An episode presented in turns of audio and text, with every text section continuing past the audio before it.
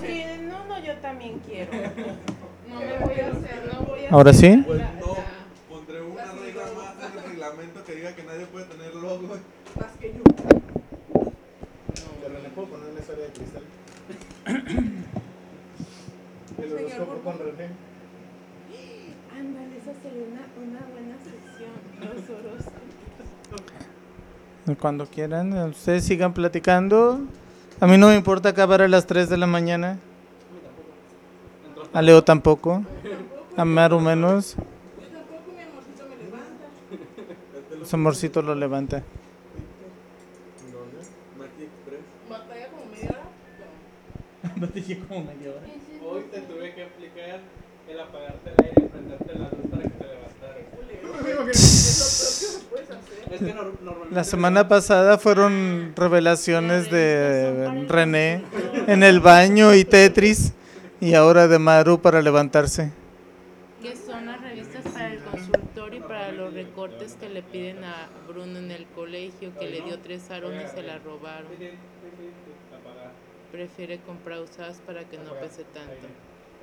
Prender luz. Me duermo. A mí no me molesta. Pues ha sido una tienda, ¿no? No le Y lo volteé a hace. ver yo. Puede estar sudando y no, no se va a mover. Sí, yo sé. Le da el mal del puerco Cuando sin no comer. tenemos de la Le, le- En la paz no tenemos que Dios santo, ¿cómo puedo dormir? Pero te estoy no diciendo, tenemos le da el mal del puerco sin comer. Chicken. Y lo mejor de todo es que te dan ayunas. venden taquitos de guacamole. Antes. Yo dormido, el No, no, puede no, acabar. no. No, ya no da. Solo en el centro. Y si compras grande. Las chiquitas de ahorita. Nosotros podemos tener una botella de estas de Huichol. ¿Eh? Tal vez. Que comencemos, dice Pedro. Bueno, ya somos dos. Me cerraste todo. Control T. Recientes. Control T. Control T. Puedes hacer esto. ¿Dónde compraron esta salsa? ¿Ven que está buena? Control T. En Walmart. Esperamos a Carlos. En la comida china. Digo, en la parte japonesa, oriental. Descubrí que todo lo que coman era hecho en Zapopan. What? Ahora la comida oriental me sabe a ¿A Zapopan? pozole. Pozole. ¿Cristina, cuál es tu película? Bella y bestia. Bella y bestia. ¿Cuál es la de Carlos? La- yo no tengo película. ¿Por qué? Porque yo soy el conductor, el que Porque es su qué reino de terror. ¿Ves que es Mickey Mouse? Él Tiene fantasía 2000. Bueno, voy por más café con su Vale, permiso. vale, vale. ¿Por qué te agarras el ¿Qué pasó aquí? No voy a entrar en detalle. ¿Sabías que? Entonces tengan cuidado con no enredar mucho el cable. Voy a quitar esto. Voy a quitar mis lentes para que no se estén enredando. Bien. ¿no tienes problema con que me lo acabes? No, voy a poner más, de hecho. No, de todas formas, cuando se acabe ese, es- está el friki café. Que sigue cerrado, por cierto. Carísimo.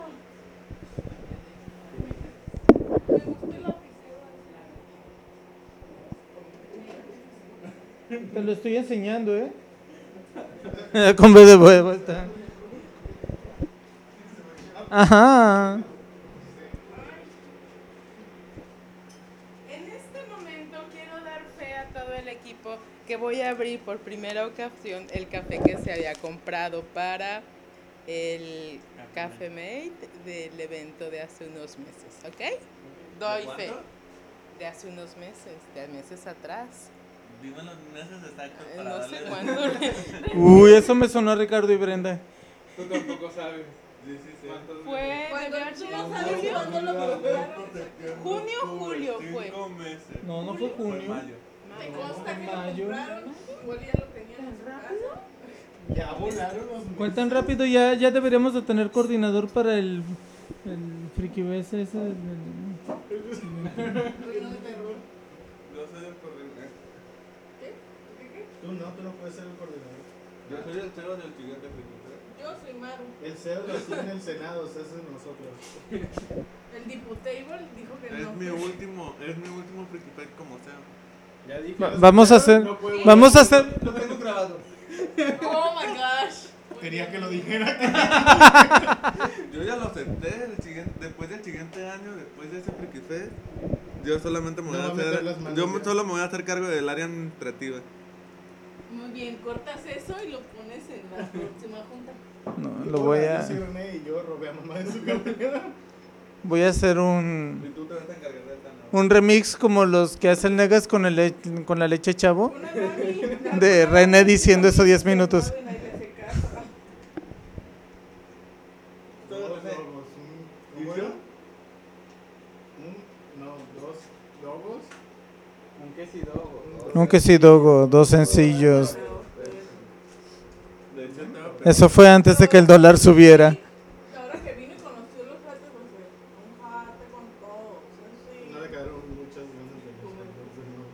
Pues un a un lugar bien.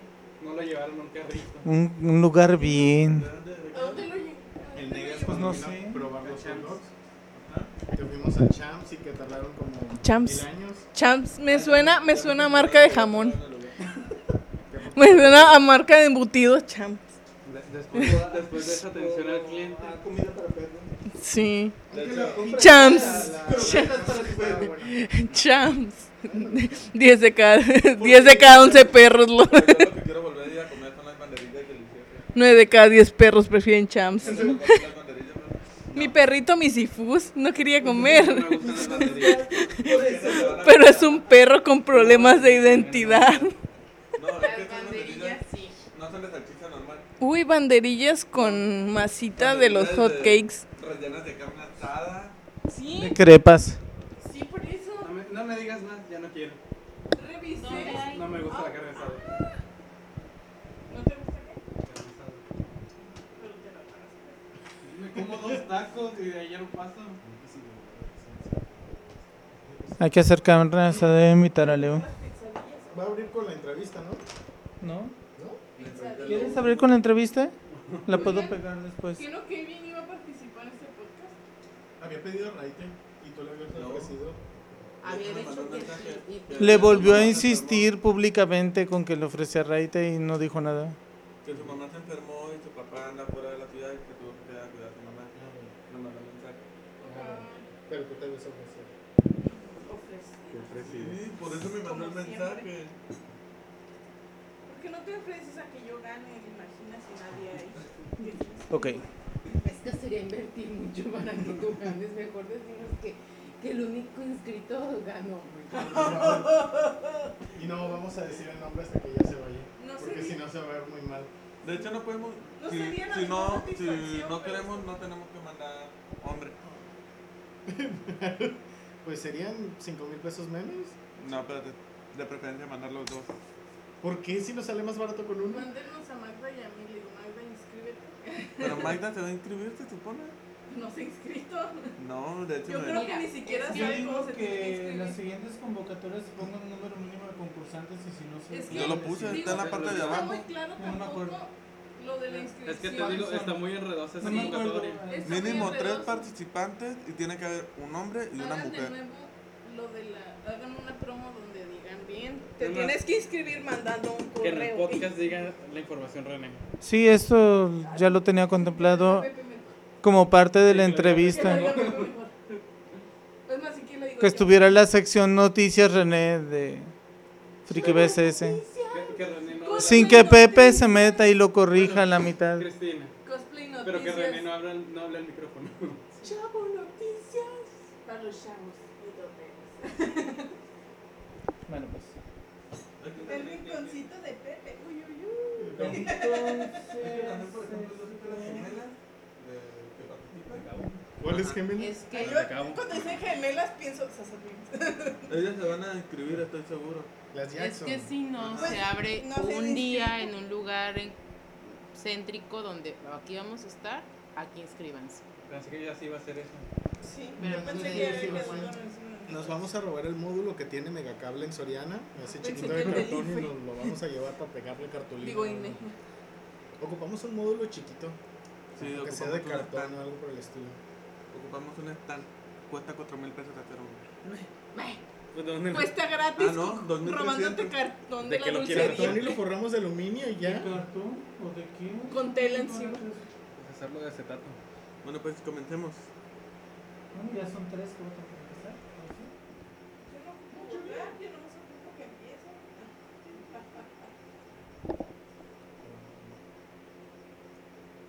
Entonces vamos a cortar esto a 11.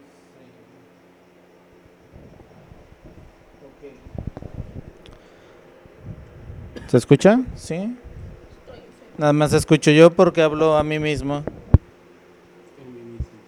Mí mismo. Hola, ¿cómo estás? Espero no del todo. Apostar. ¿Qué prometiste el día en que te fuiste? Oh, fue- Va. Si se escuchan al fondo no me va a importar, ¿eh? Está bien, está bien. Amenizamos el programa. ¡Uno! Hijos de su madre.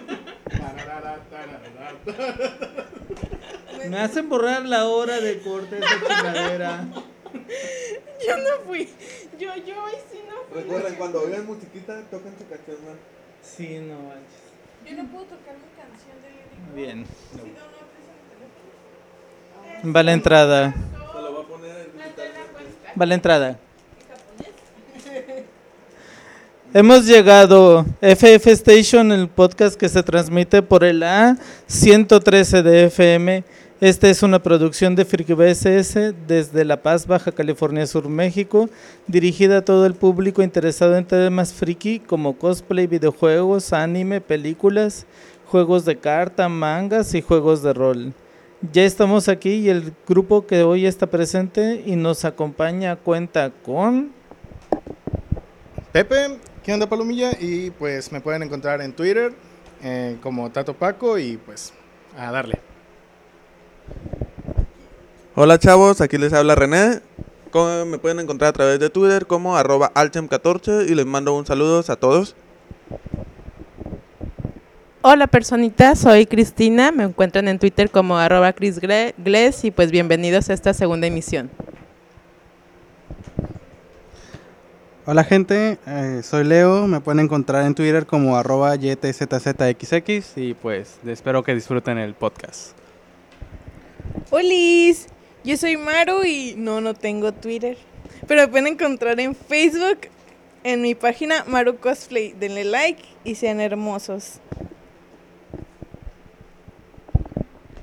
Y moderando este podcast Estará Carlos Augusto, arroba Carlos, listos todos para servirles y pasar un rato menos con ustedes.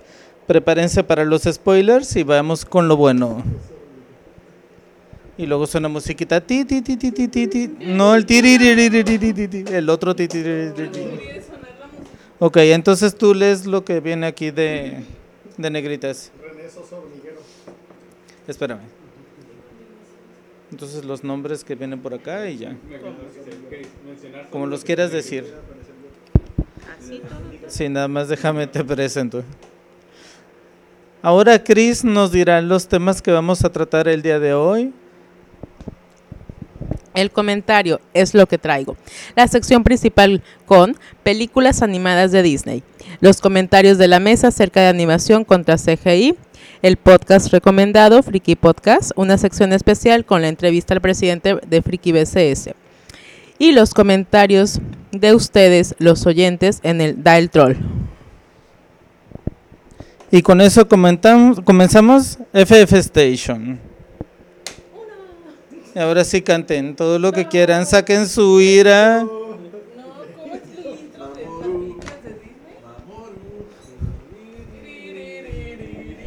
Si me quieren interrumpir, levanten la mano para saber que me tengo que callar y pasarles el micrófono, por favor.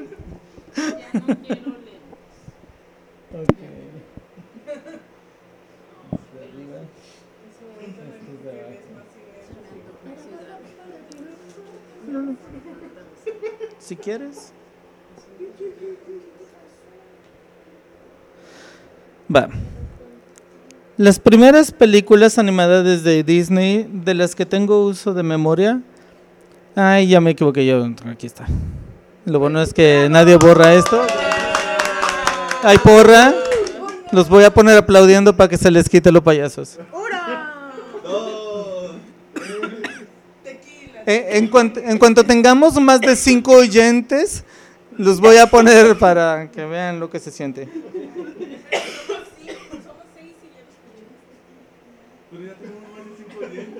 Sí, pero la miraremos nosotros.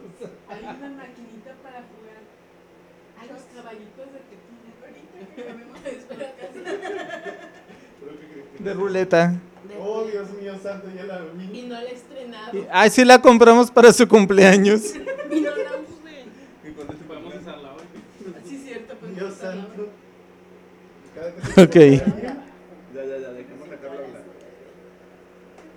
Me está esperando que Cristina se le pasara a todos para no se pueda escuchar todo aquí.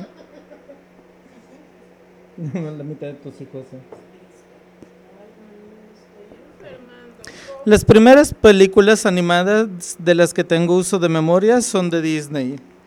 Aunque Warner Bros. y Hanna-Barbera han competido con Disney, las películas del mundo mágico han dominado claramente la preferencia de audiencia de todas las edades.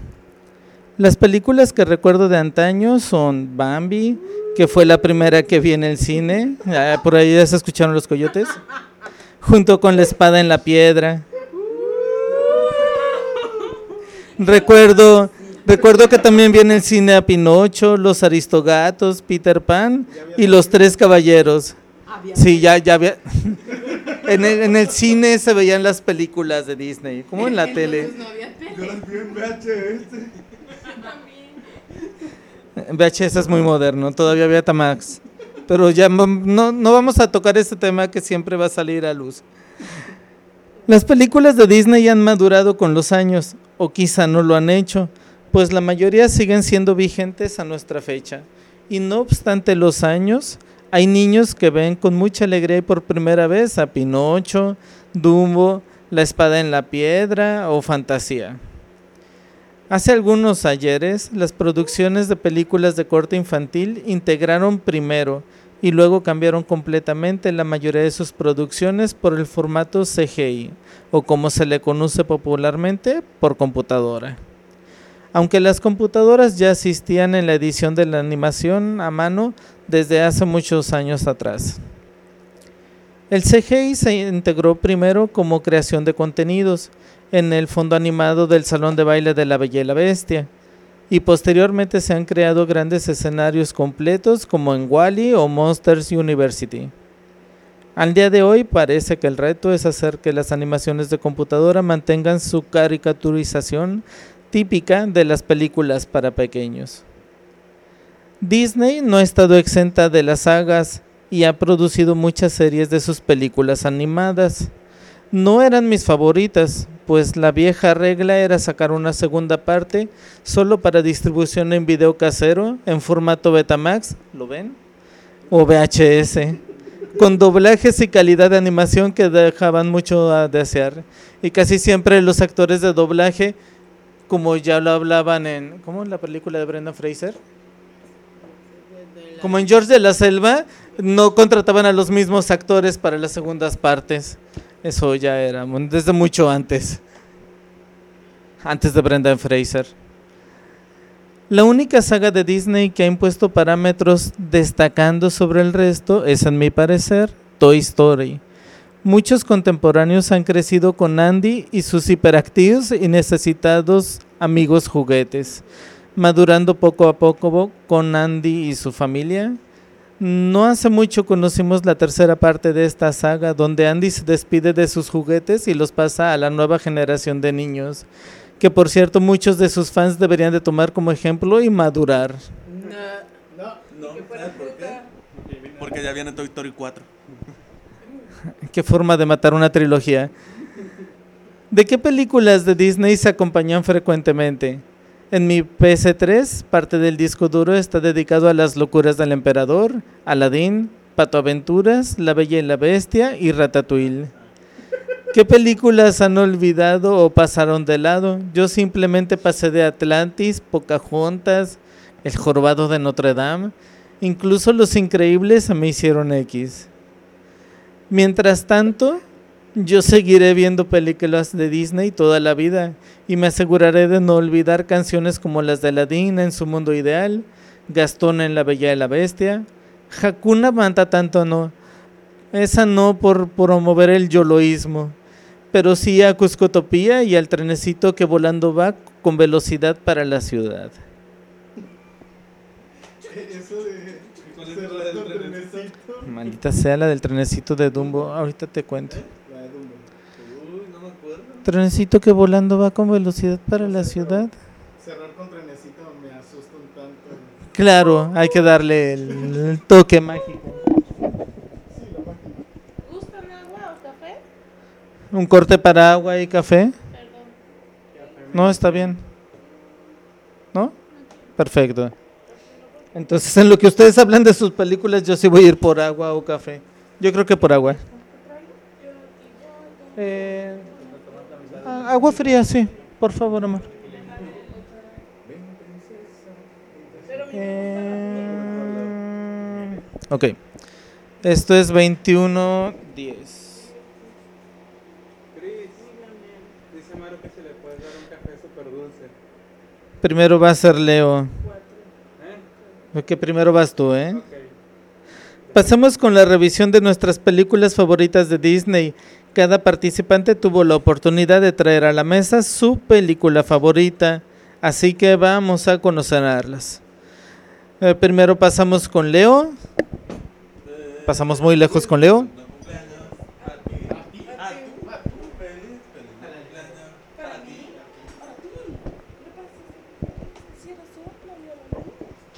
Feliz, feliz. No cumpleaños. Ya saben que si quieren interrumpir, levanten la mano porque les pasen el micrófono o hagan ruido de fondo para que lo interrumpan y lo hagan Ok, hola a todos. Este, yo les vengo a hablar de Alicia en el País de las Maravillas. Es una película que a mí la, la verdad me gustó mucho. Esta película es de 1951, aunque aquí en México llegó hasta 17 de enero del 52. Eh, en su dirección está Clyde Geronimi, Wilfred Jackson y Hamilton Lusk. Este, en la producción musical está Oliver Wallace realmente pues en esta en estos tiempos eh, los actores no serían los actores de doblaje no serían muy conocidos que digamos pero lo que serían los más relevantes es la, en la voz de Alicia Teresita Escobar el sombrerero sombrerero loco Dragoberto de Dagoberto de Cervantes a mí no la verdad. El, conejo blanco Luis Manuel Pelayo. Y la reina de corazones Gloria Iturbide. Eh, pues esta película se trata con una, niña llamada Alicia que está con, con su hermana mayor, están estudiando, eh, Alicia se aburre mucho de sus estudios, se queda dormida, empieza a soñar, este, de repente se despierta, ve un conejo blanco con, un, con una chaqueta, Continúa.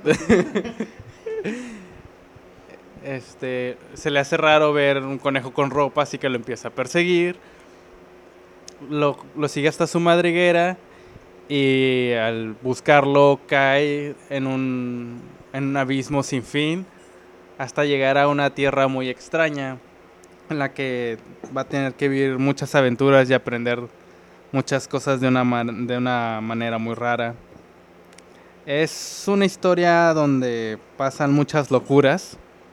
Este, ahí se encuentra con el sombrerero loco, con la liebre de Pascua, eh, la reina de corazones, el, el gato sonriente, la oruga, muy importante, uno de mis personajes favoritos. Eh, la morsa y. Mm, Hay muchos personajes más, infinidad de personajes tanto en la película como en la historia original, como en las otras versiones. Este Alicia en el País de las Maravillas salida, sacada por Disney. Es, se podría decir que es la versión más apegada a la historia original. Este, tengo entendido que se dice que la historia fue basada en una, una pequeña niña que vivía cerca de, de esta persona que escribió la historia. Y pues le contaba historias y de ahí fue surgiendo toda la, la idea. Entre sus canciones, pues tenemos la canción de Alicia en el País de las Maravillas, está En mi País de Ilusión, Me Voy, Me Voy, este, La Carrera Sin Fin, La Morsa y el Carpintero, entre otras.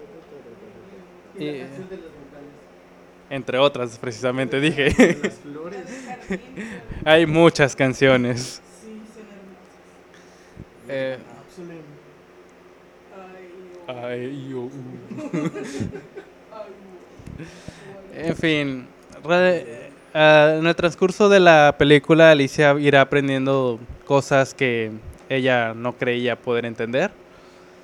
Y cuando regresa con su hermana, se da cuenta de que ha aprendido cosas simplemente estando dormida. ¿Ven? Dormir sí sirve. A esta película yo yo Entonces, ¿por qué no me dejas dormir? Ay. Yo le doy una puntuación de 8 a esta película. Es una película que me gusta mucho, pero hay muchas cosas que sí rebasan el sinsentido de, de la historia.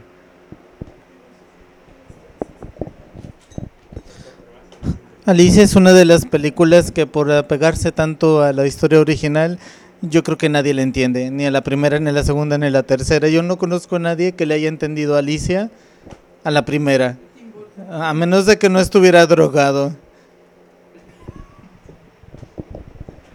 Eh, realmente a mí la película me tocó verla más o menos por el nombre. En el cine, di que en el cine. No, es del 52. Creo que a Carlos sí le tocó. Eh, a mí me tocó verla en VHS. eh, más o menos por ahí del 96, lo más seguro, 96 o 97. Eh, la verdad, la primera vez que vi la película me gustó muchísimo. Eh, nunca la entendí. Realmente es una película que resulta muy random. Una vez que la ves de niño. La volví a retomar a verla de adulto más o menos cuando casi salía la película de, de adaptación de, de Tim Burton. Y me di cuenta que hay muchos pasajes y muchos aprendizajes dentro de la película. Eh, Que sirvan es otra cosa. sí, exactamente, ¿no? Pero sí me di cuenta de que la película rebasa de un cierto nivel de parte de Disney. Siento yo que no es la típica película de Disney y raya de muchos, de muchos... Sobrepasa esa línea que tenía Disney de ser infantil a ser de adulto. La película yo la considero con una puntuación de 9. La música también me gustó muchísimo. Y cómo no olvidar la de La Morsa y el Carpintero, que fue una de mis canciones favoritas. Pues yo la película la vi como en el, ¿qué te gusta? Pues 94, 95. La vi en VHS también, también la vi en Disney, la vi en Azteca 7, la vi, no me acuerdo si en Canal 4, en este Canal de las Estrellas la pasaron en una ocasión, pero la película tiene muchos, muchos detalles muy interesantes. Eh, si lo miras de una manera muy subjetiva, tiene... De niño, pues realmente no le prestas mucha atención, pero ya cuando uno está un poquito más grande, basta, Leo. Ya tuviste tu- tus cinco minutos de, de estrellato. Eh, bueno, em, eh, sí, me hizo bolas. El punto es de que cuando ya la volví a ver ya un poco más grande, la película te quedas como que, ok, una oruga fumadora, unas flores que, bueno, unas flores que te discriminan por ser una Alicia. Eh, y una infinidad de cosas. Realmente eh, me ha tocado leer el libro como en dos ocasiones. Y realmente considero que si la película estuviera completamente, completamente apegada, que sería un logro bastante grande, em, creo que más allá de fumada, creo que estaríamos mandando a los directores a posiblemente un psiquiátrico o algo similar, porque no creo que Disney pudiera plasmar todo, todo el universo de Alicia en el País de las Maravillas. Y en calificación creo que la- también le daría un 8, no, no me pareció algo tan, ¿cómo decirlo? Sorprendente viniendo de Disney, pero pues realmente sí me gustó un poco la película.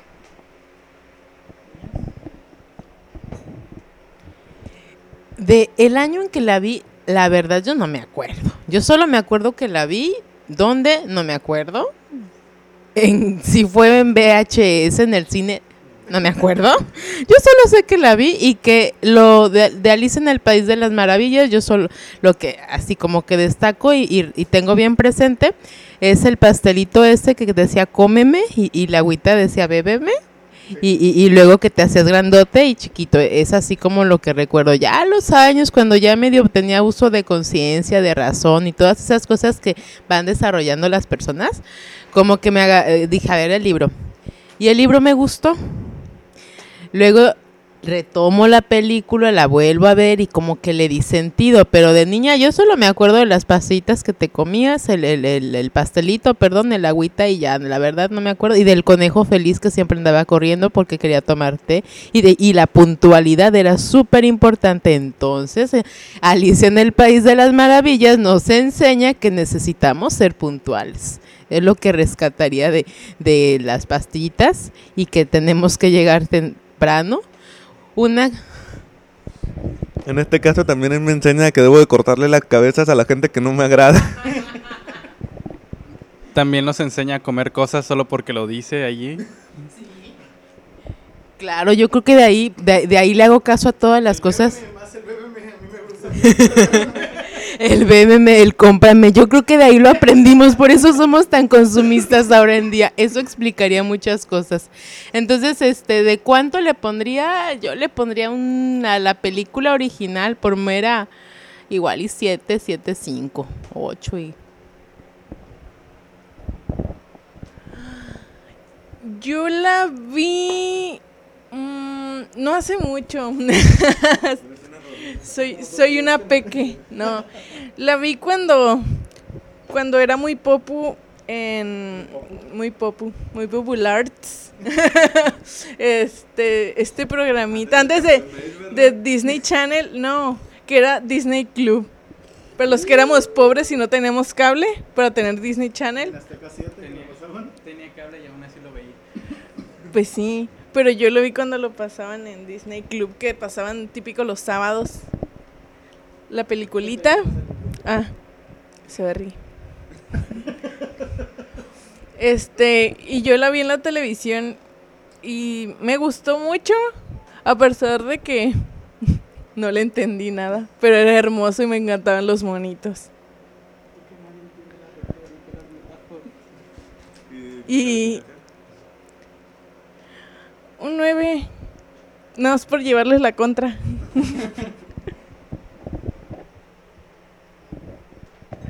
Bueno, yo creo que podemos sacar de conclusión que vean a Alice en el País de las Maravillas, versión original de Disney de 1954, 51, y hagan todo lo contrario que vean ahí y su vida va a ser muy productiva y saludable.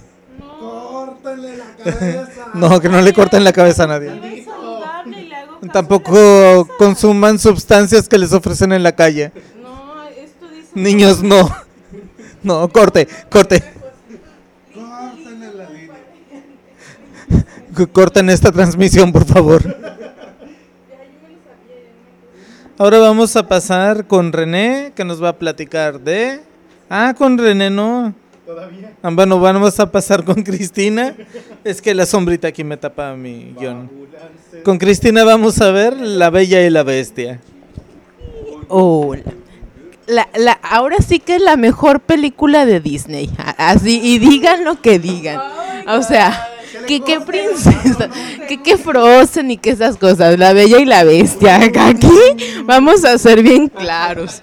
Para empezar, y, creo que ya hay unas cuantas susceptibilidades por ahí, pero desde mi punto de vista es la mejor porque, digo, es, ahí vamos desde el inicio, desde el año aparentemente, la primera en el 91 con su director Gary Trusley, Trousdale, algo así, y un Tarkirk Weiss, y la producción musical de Alan Menken y Howard Ashman.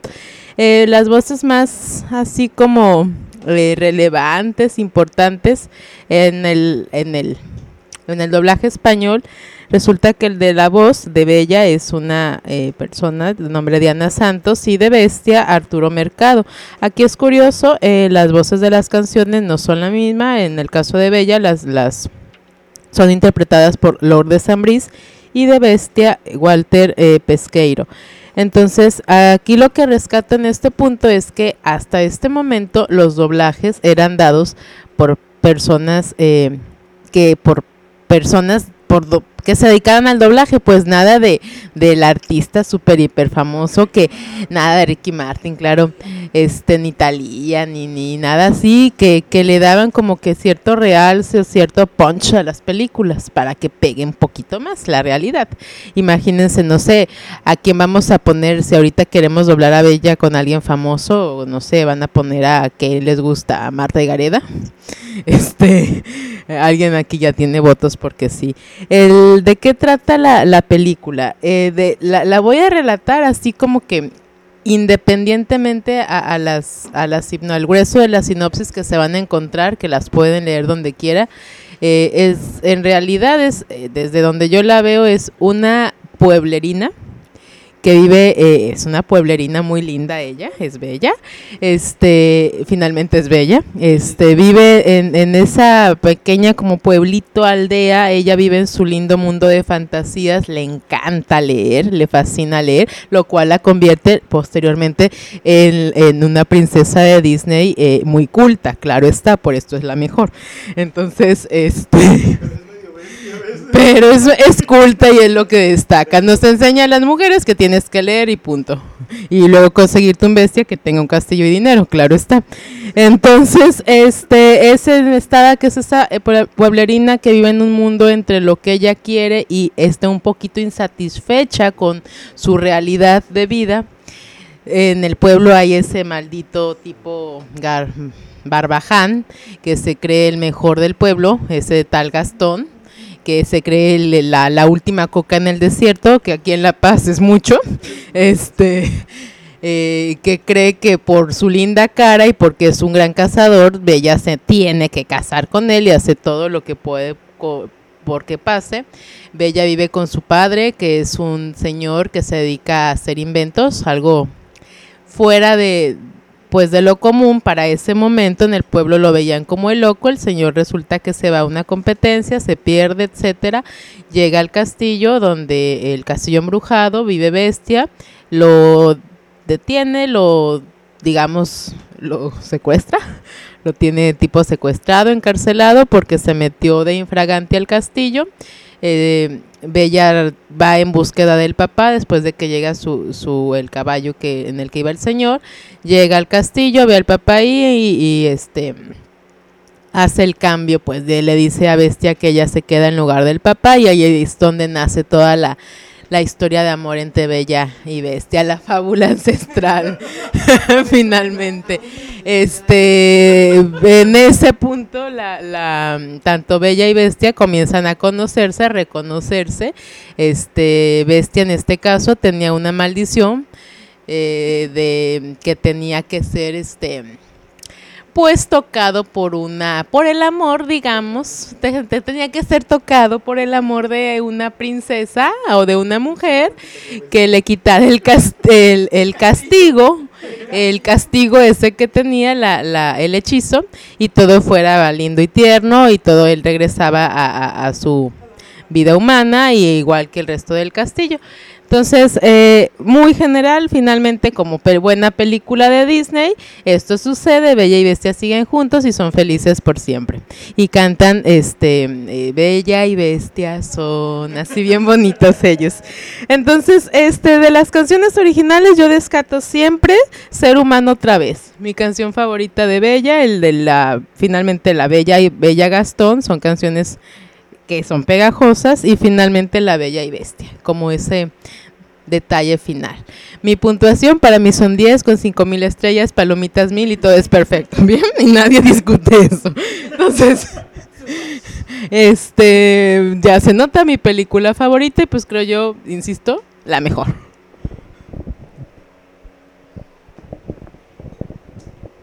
Pues bueno, Bella y Bestia. Creo, creo recordar que sí me tocó en el cine. no estoy muy seguro porque aquí en La Paz de por sí tardaban mucho en llegar las películas. ¿Antes o todavía? Antes.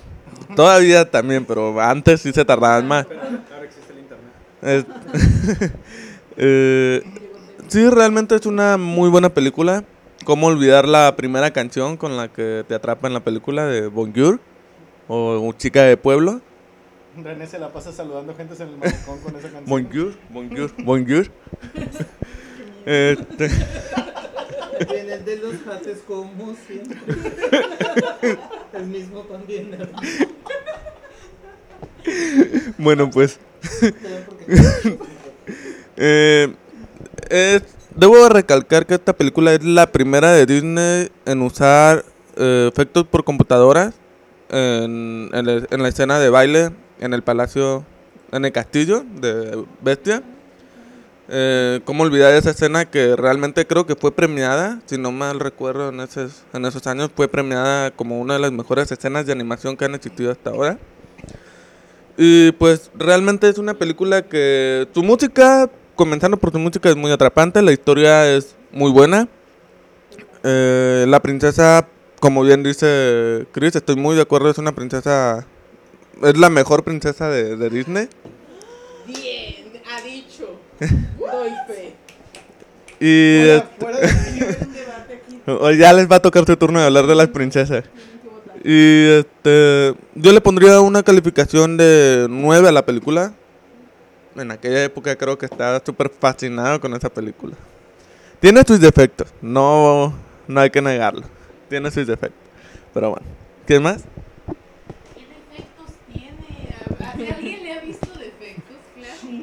Pues empezando por Gastón, que, que de guapo no, no le veo nada, pero bueno. Eh, me tiene...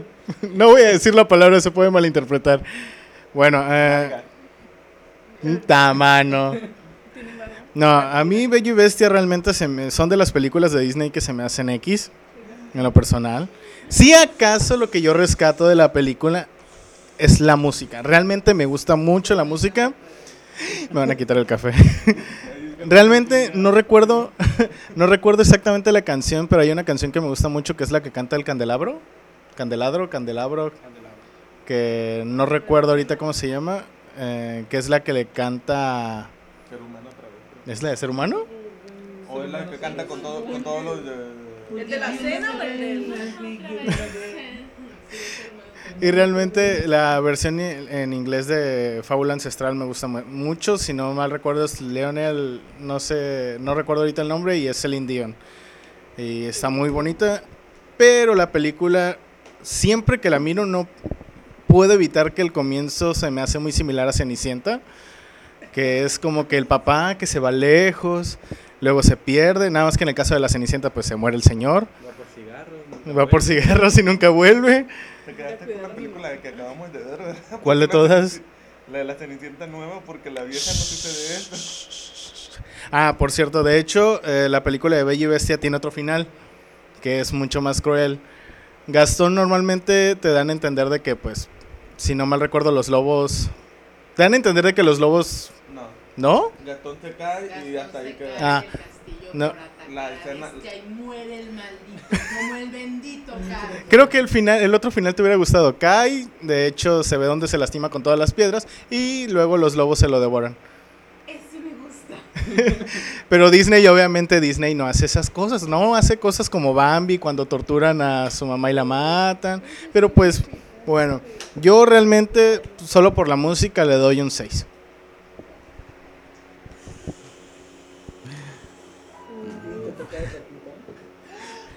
Bueno, aquí Chris me vas a odiar, pero la- sinceramente no me gusta la película.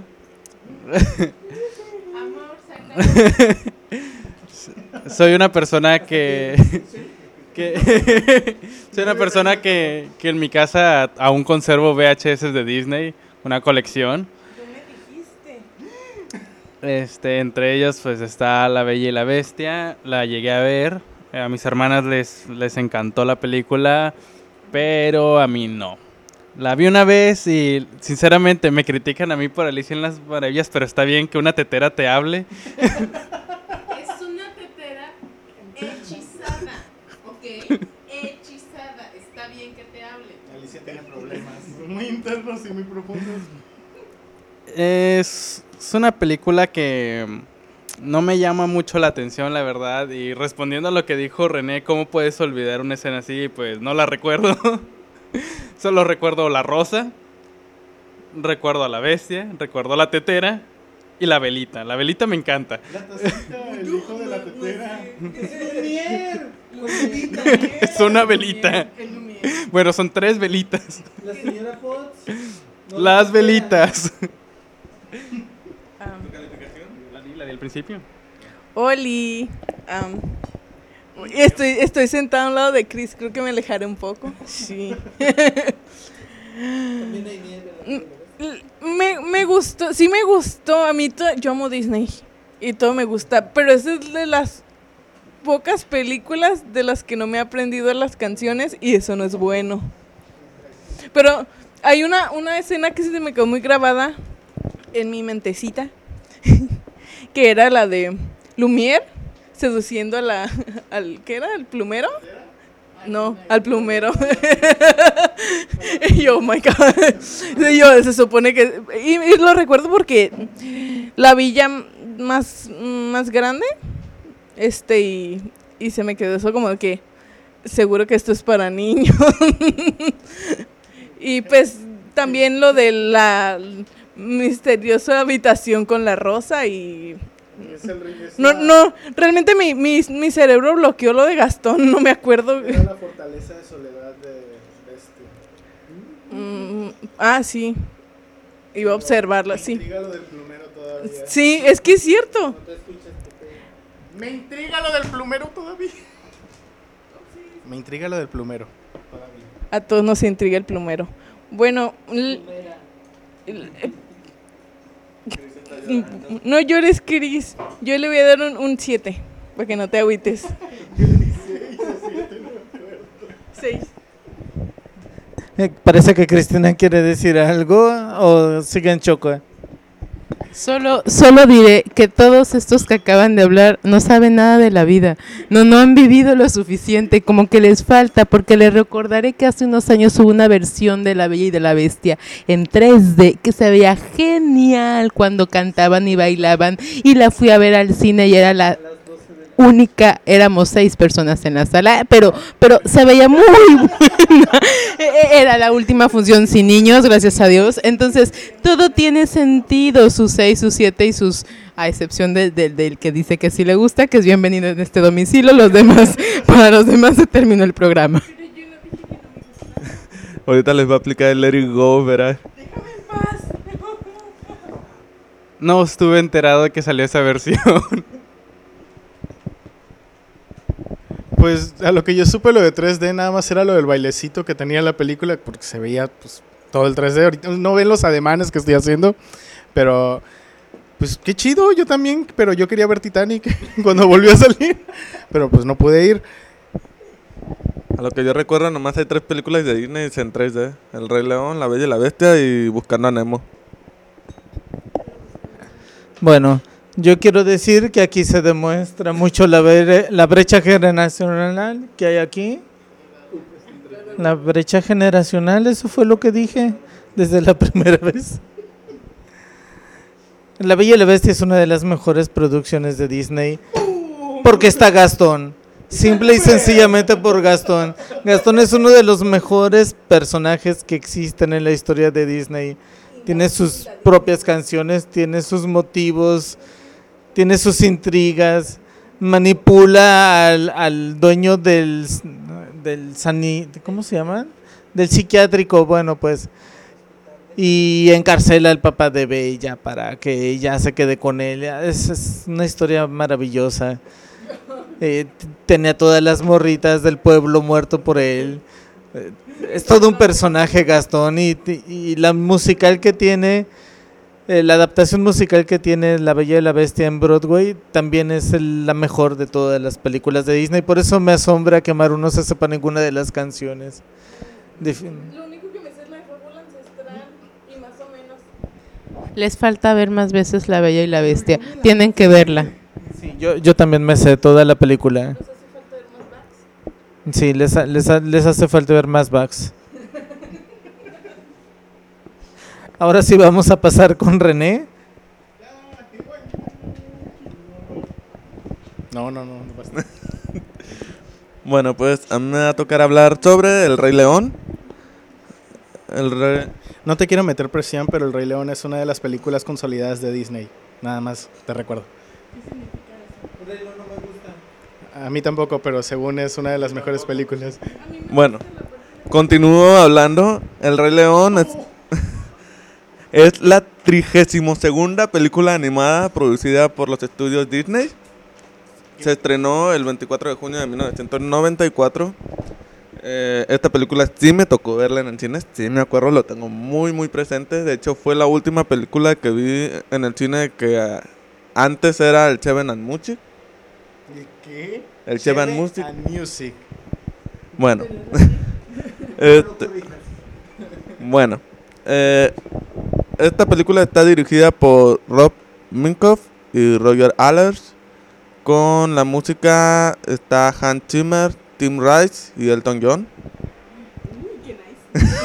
Traté de acordarme de alguna canción de Elton John, pero no- mi mente quedó en blanco. Ok. Eh, la película de El Rey León está basada en la tragedia de Hamlet de Wi- William Shakespeare. Y se supone que es la primera película de Disney con historia original, que no está basada en nada que ya está escrito. ¡Kimba! ¡Kimba! Se llama Simba. Ah, ah, Simba. Las comillas aquí. Original, Original. Bueno, retomando el punto del argumento de la película o sinopsis, trata sobre el ciclo de la vida. Técnicamente la película habla sobre el ciclo de la vida, sobre lo que es nacer, crecer, reproducirse y morir. En este caso comienza con el nacimiento de Simba, que el cual es este corona, bueno, eh, al inicio es como que eh, se podría decir coronado como un príncipe. Eh, se le da a conocer al- a toda la sabana. Eh, la película, pues, este, eh, cuenta la historia del papá de Simba, que en este caso es Mufasa, el cual le guía por...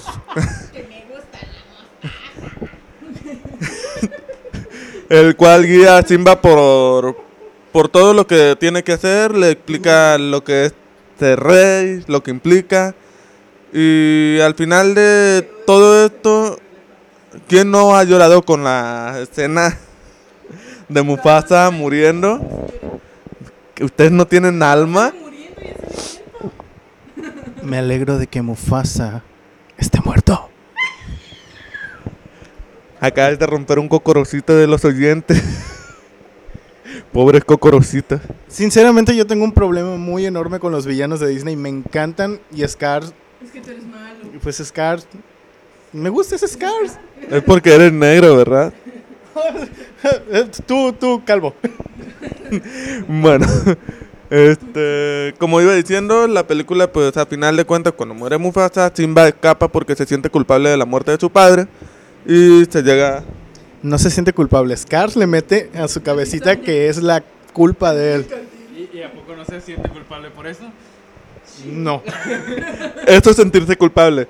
Bueno, a final de cuentas, la película pues trata sobre cómo Simba tiene que vivir el ciclo de la vida, como bien dice la, la canción de inicio. Este, debo destacar algunas voces de esta película, que en español latino tenemos a, este, en español latino en Simba a Héctor Lee Jr. como Simba niño y Arturo Mercado como Simba adulto. Y hay que rescatar también aquí que el cantante original en Latinoamérica es Kalimba, en sus años ya que se estaba poniendo de moda Kalimba. 900, una vaselina. Este, en,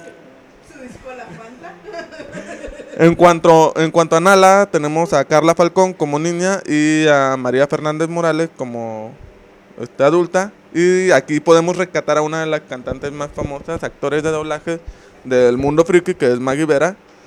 Eh, como cantante de Nala en versión niña. Tenemos a Sasu como Eduardo Tejedo, también una voz súper reconocida en el mundo friki. Eh, Mufasa como Carlos Magaña Guisa. A Timón como Raúl Aldana. Y a Pumba como Francisco Col- Colmenero. Eh, hay la música de la película. Este, podemos rescatar el ciclo sin fin. Yo quiero, yo quisiera ya ser un rey. Hakuna Matata. Esta noche para amar. Y por supuesto, Ula Ula, que es una de las canciones más famosas que nos la recuerda. Pero bueno, Realmente la, creo que lo único del Rey León que me gusta es la 2. punto no sé qué cosa, que es... Ah, es la 3 contada por Pumba y Timón, que es donde les dan todo el protagonismo. Que realmente yo siento que el Rey León se da por ellos, porque es lo que yo recuerdo nada más de las películas. yo debo de rescatar de la película que es sus personajes, por lo menos a mí me gustan mucho, tienen muy buenos personajes. En el, en el caso de Simba, Muf- este, y Timón y Pumba se me hacen uno de los personajes rescatables de esta película. Y sí, eh, esta contó con tres, bueno, dos continuaciones, dos secuelas. En el caso del Rey León 2 y luego está el Rey, el Rey León 1 y medio que cuenta la historia, como bien dice Pepe, a través de los ojos de Timón y Pumba. Eh, y de hecho se está planeando una cuarta película. Bueno, no es una película, es una serie del hijo del hijo de Simba. Ah,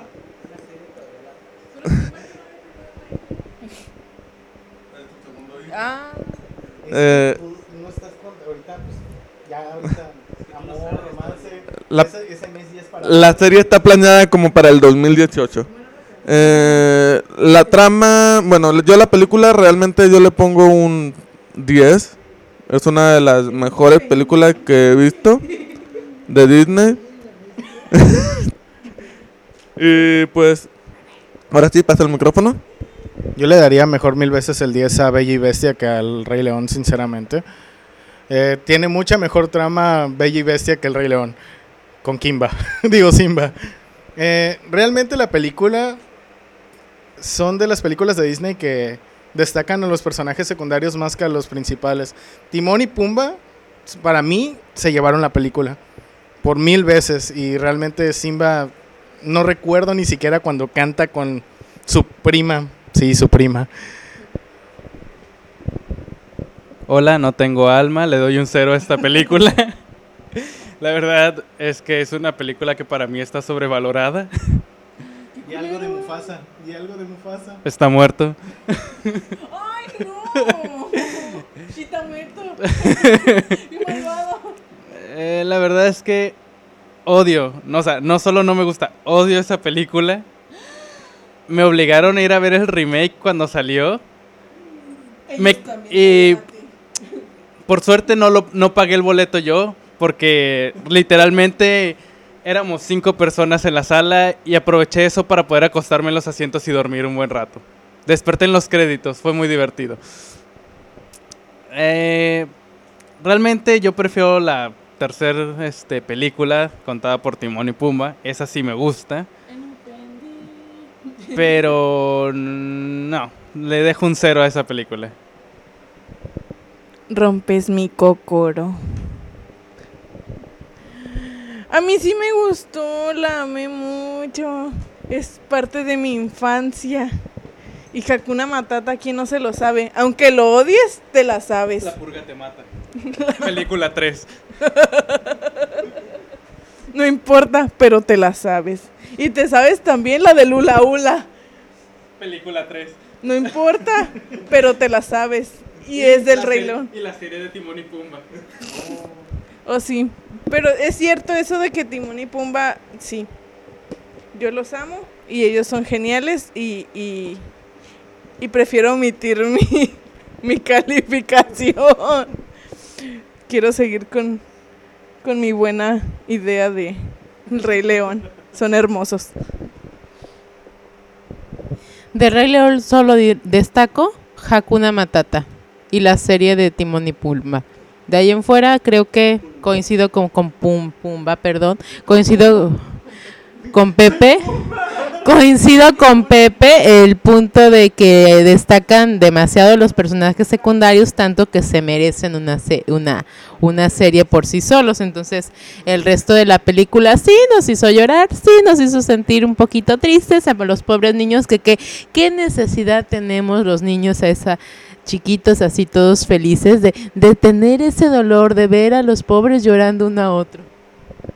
Porque el la misma película lo dice, trata sobre el ciclo sin fin, el ciclo de la vida. Solo quiero corregir el ciclo de la vida. Según el Rey León, el ciclo de la vida es naces, tu tío mata a tu padre, te hace creer que tú lo mataste, creces, eres un cobarde, te destierra y luego mueres.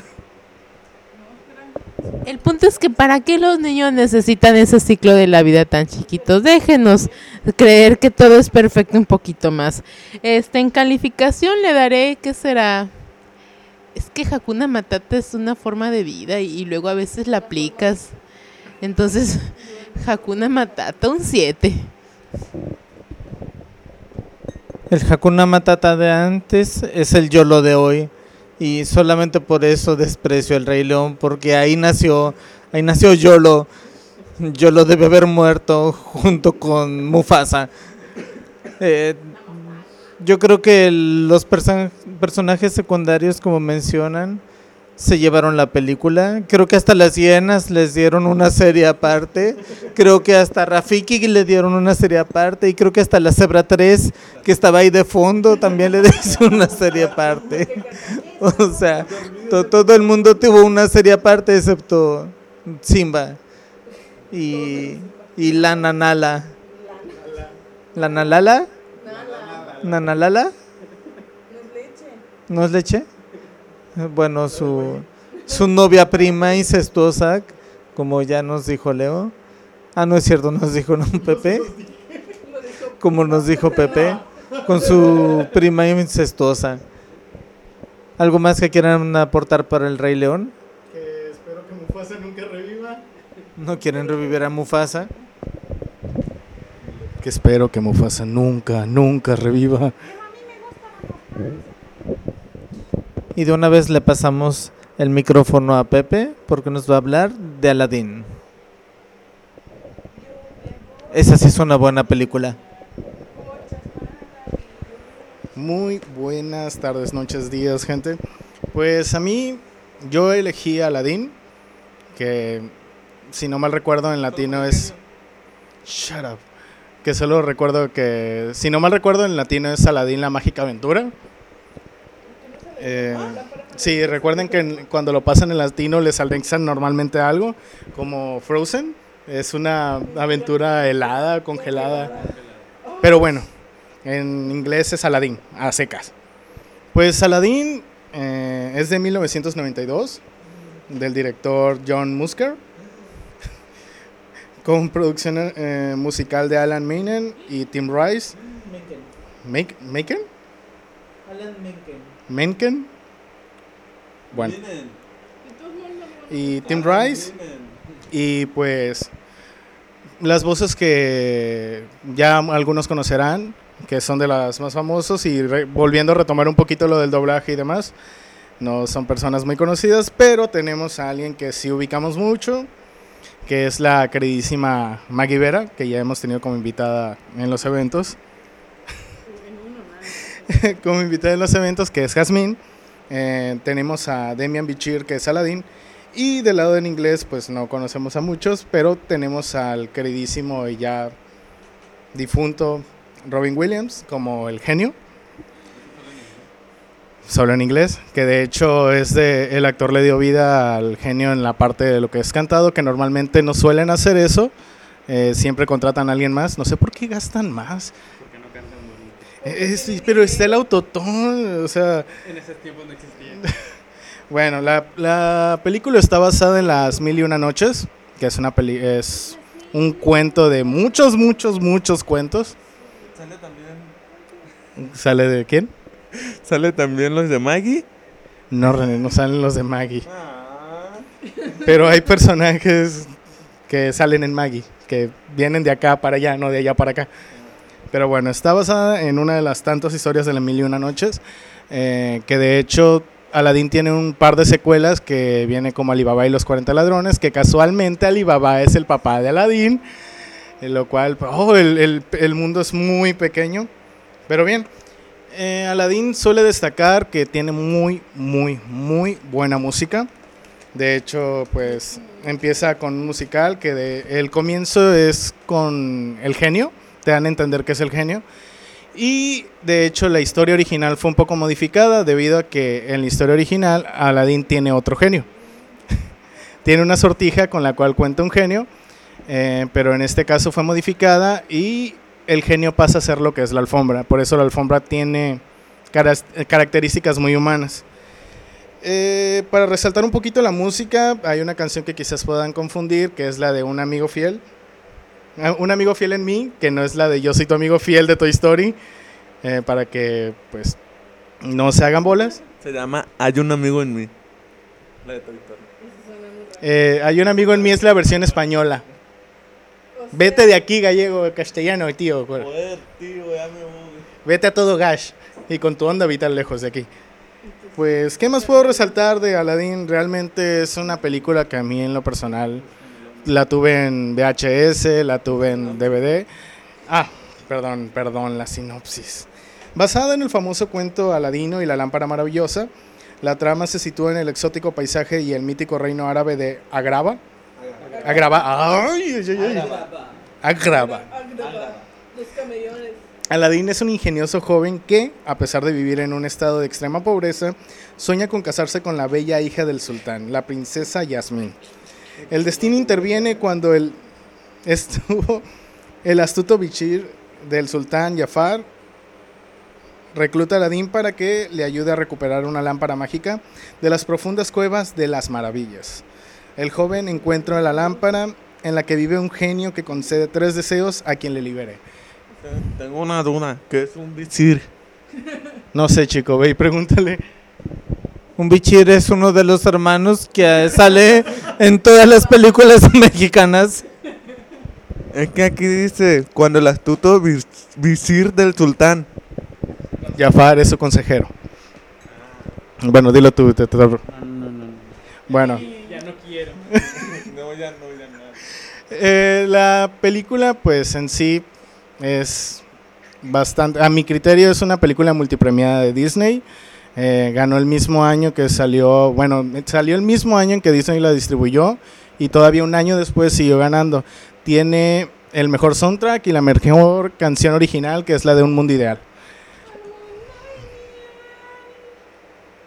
Ok, no voy a cantar nada. Y yo le daría realmente un 10 de 10, debido a que Yasmín sí me parece una princesa muy buena, debido a que es... Jasmine eh, fue entrenada, o sea, sabe esgrima, eh, también es una princesa que fue obligada a estudiar mm, y tiene un león muy grande, muy, muy grande.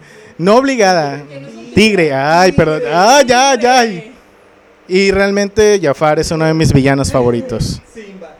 ¿Alguien quiere el micrófono? Gracias. Sí, debe- también debemos recordar que la película dejó también una serie.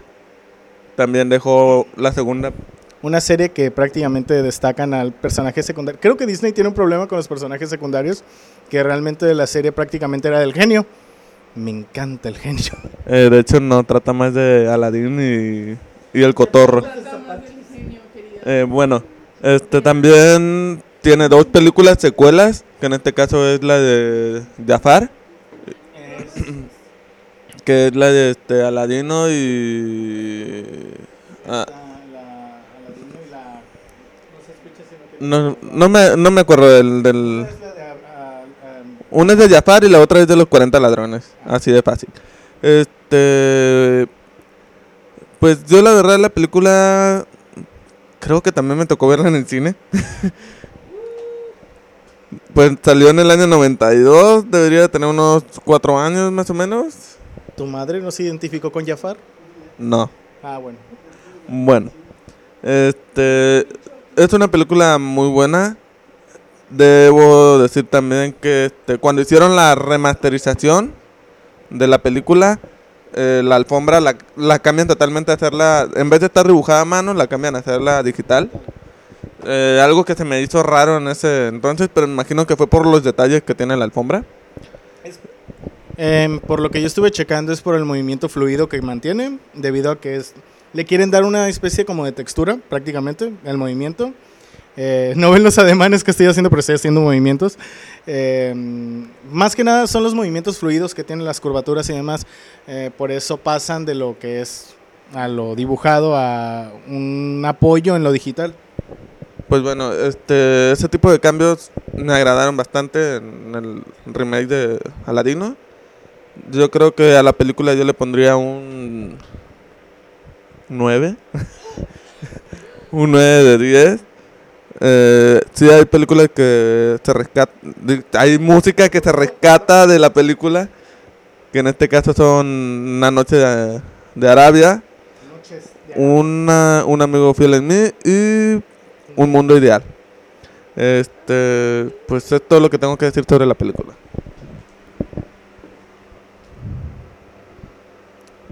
Yo sabía que no saldría nada bueno de estos citadinos y estas alfombras voladoras. Ah, Ladino es una película que realmente me gusta, me agrada. Este. Yo le, yo le pondría un 8. Cabe destacar que hasta ahorita soy el único que no le ha puesto 10 a la película que eligió. este. Es muy interesante, aunque hay partes que me aburrieron un poco de la película. Me gusta la música que tiene. Este, me agrada el hecho de que en, en, este caso la princesa no es una interesada, ya que se fija más en Aladino, siendo, pobre. siendo pobre. que cuando se convierte en, en el príncipe. ¿Cómo se llama el muchacho árabe que se Bueno, este no sé, es una película que llegó a agradarme, me agrada la comedia que maneja y no tengo mucho más que decir acerca de la película. Olis. Um, pues yo como ya había dicho, yo amo Disney y me gusta todo menos La Bella y la Bestia. Entonces no amas Disney. Pero no. Entonces soy pose, no me importa.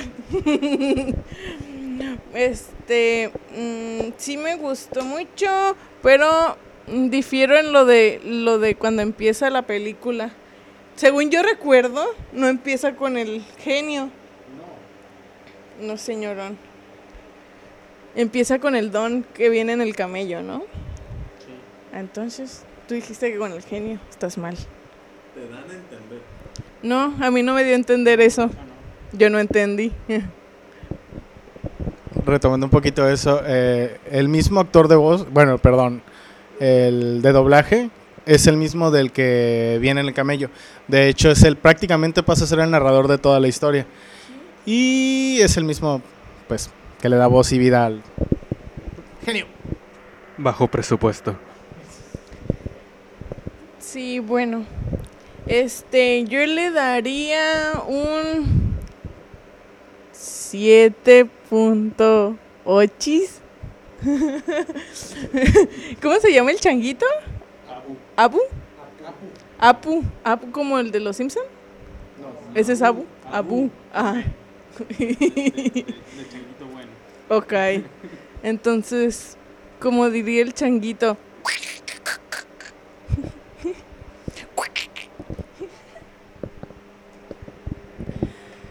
Aladín, este.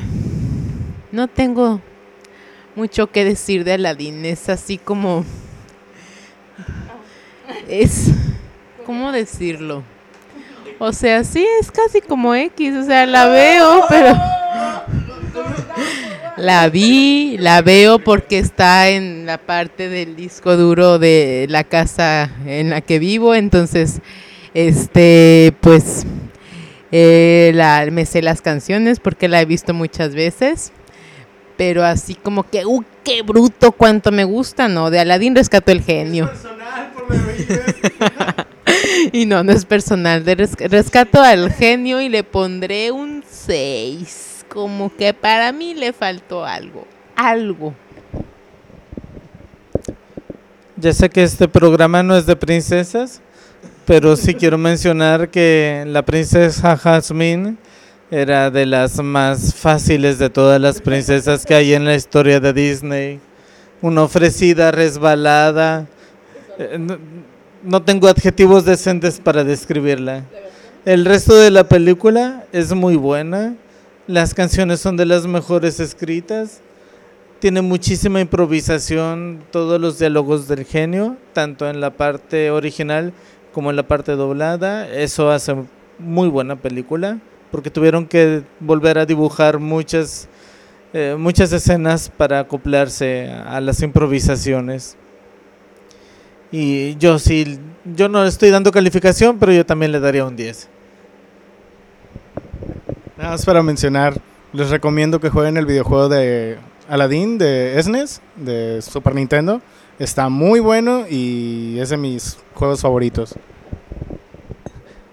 ya que salió al tema, una de las discusiones más recalcitrantes que hay entre el, en el mundo de los videojuegos de 16 bits es que Aladdin es mejor, el de Sega Genesis o el de Super Nintendo.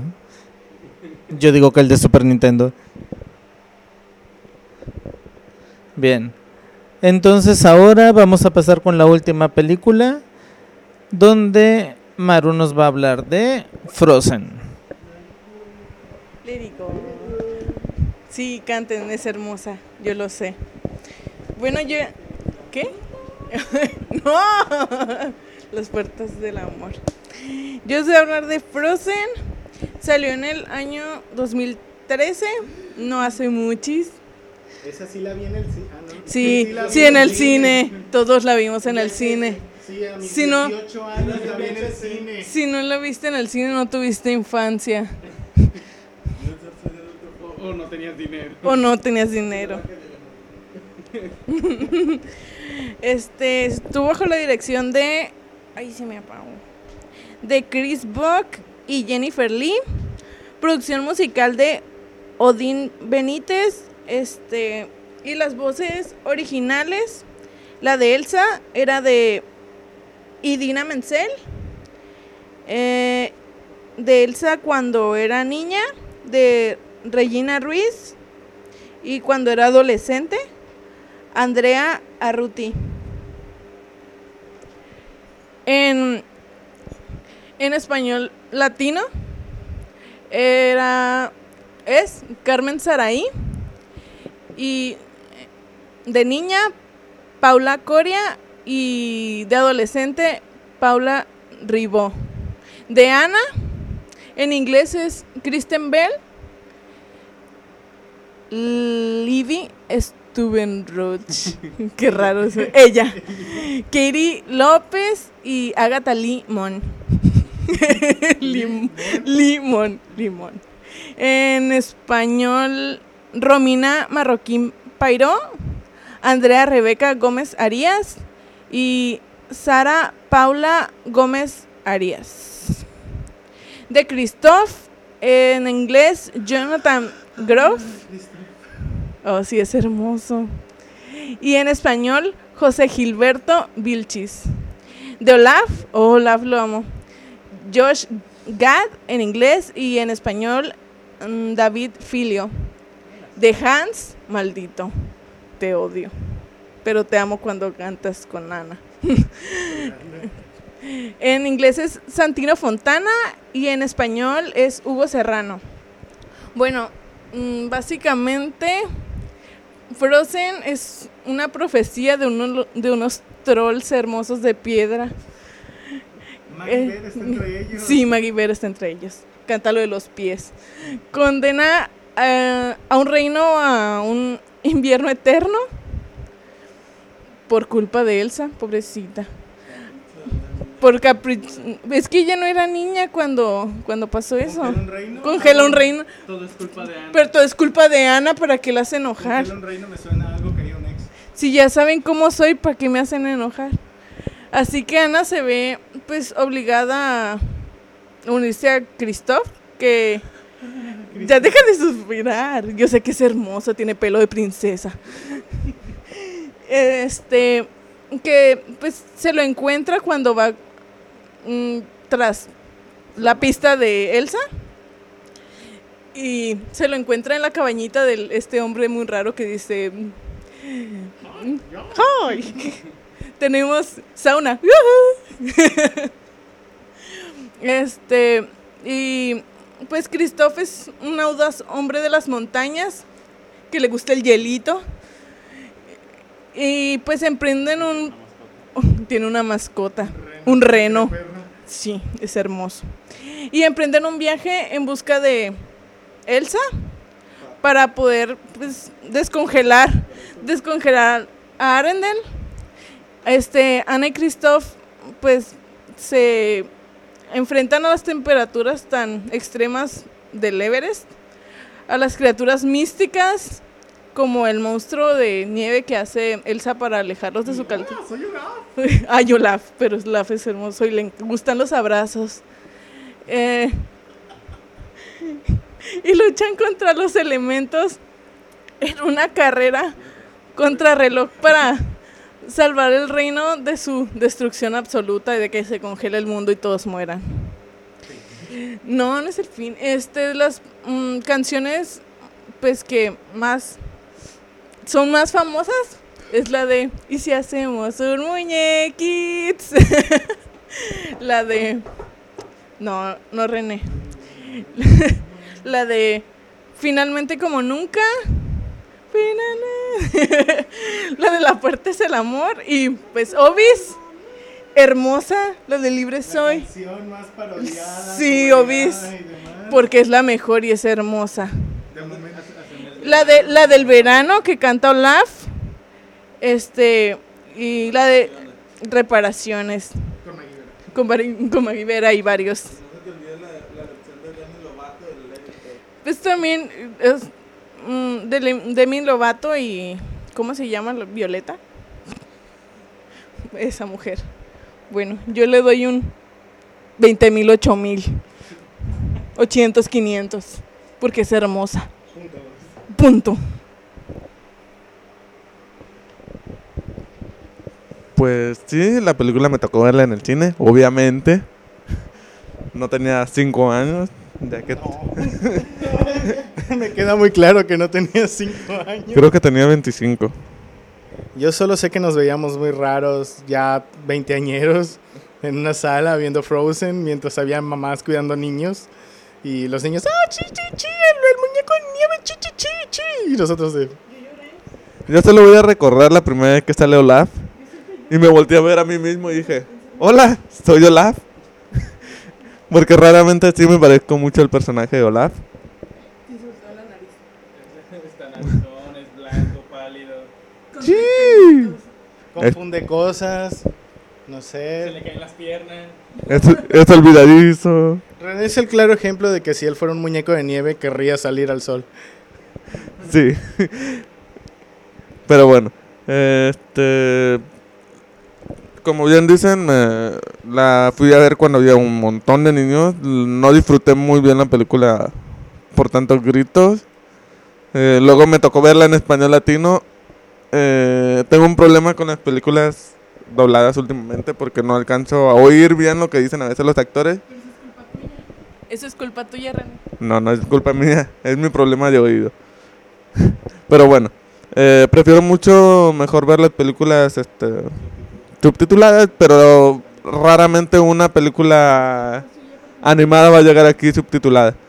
Eh, después la volví a ver, eh, ya con subtítulos, entendí mucho mejor la película.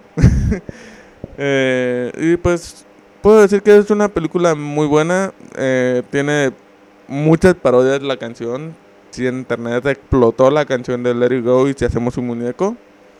Este, yo le pondría yo le pondría a esta película un 9, tiene buenos personajes. Eh, debo rescatar pues a los principales, que en este caso son Olaf, Ana y Christoph, porque realmente Elsa no tiene un protagonismo como tal. A mí se me hace que la tiene más Ana. ¿Quién no recuerdas a Elsa haciendo su castillito en la, en la cima de la montaña? Basta con su presencia de diva arriba. Sentí que era una modelo de Victoria's Secret o algo por el estilo. Pero pues la película yo le doy un 7. No conozco todas las películas de Disney. No sé, pero creo que es una de las películas con más repertorio musical. Eh, Te equivocas nuevamente. De hecho, al inicio de la película se ve como un musical y a mitad de la película se corta totalmente de, de canciones. Empieza a ser pura historia. sí, pero es un musical. Es considerado como el musical que más ha vendido en la historia del cine. Es un musical y eso no está a punto de discusión. Es un musical, pero no es la película con más repertorio musical que hay de Disney. Yo estoy diciendo nada más que no conozco las películas de Disney. Todas, no he visto todas. Es mentira que... No me quites el micrófono. ¿No has visto La Princesa y el Sapo? Ya la vi y nada más me gusta la muchachita de vestido rosa. No me acuerdo cómo se llama. Pero el punto, a las películas que yo he visto de Disney creo que es una de las que más repertorio musical, que más me ha fastidiado, seguía siendo verano, ya era mm, junio, julio, agosto y seguían cantando que querían hacer un muñequito de nieve, por Dios santo. Estamos en Baja California Sur, aquí no hay nieve, por Dios. ¿Quieren hacer un muñeco? Pues que la hagan de nieve de garrafa. Pues había arena. Pues no, Dios santo. La hielera del sur, no sé, hay varias, pero ya la canción Chole, te juro que me dolía la cabeza. Bueno, me duele todavía. Y, Maru, basta. Bueno, yo esta película fui llevado a verla al cine. Después de verla, fui llevado otra vez a verla al cine. Después de eso, me hicieron ver videos en internet de la película, aprenderme las canciones. Hasta la fecha tengo un disco en mi carro donde hay canciones de la película. Me sé dos canciones de toda la película. Deja- déjame adivinarte, ¿sabes la de La Puerta es el Amor? Sí. Con todo de coreografía. Estamos sincronizados y algo para explicarlo. Es una película a la que le doy un 8. Si le quitamos toda la música, me parece muy buena la historia. Me, me gusta la historia, aunque de- debieron enfocarse más a la historia y menos al drama. Dilo que, dilo que Cristina ya te, te haría un ataúd y ya no existiría para ella, que es la mejor princesa que existe. no, primero que nada, Elsa se convierte en reina. Una reina. Es una reinona.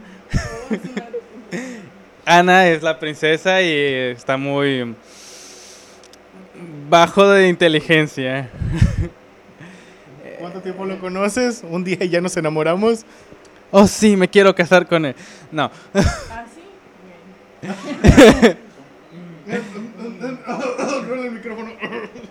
Eh, le doy un 8 y me gusta la música, pero por separado de la película. Aquí la cosa es, es un musical, es un musical y es un musical. Quítale la música y queda Olaf.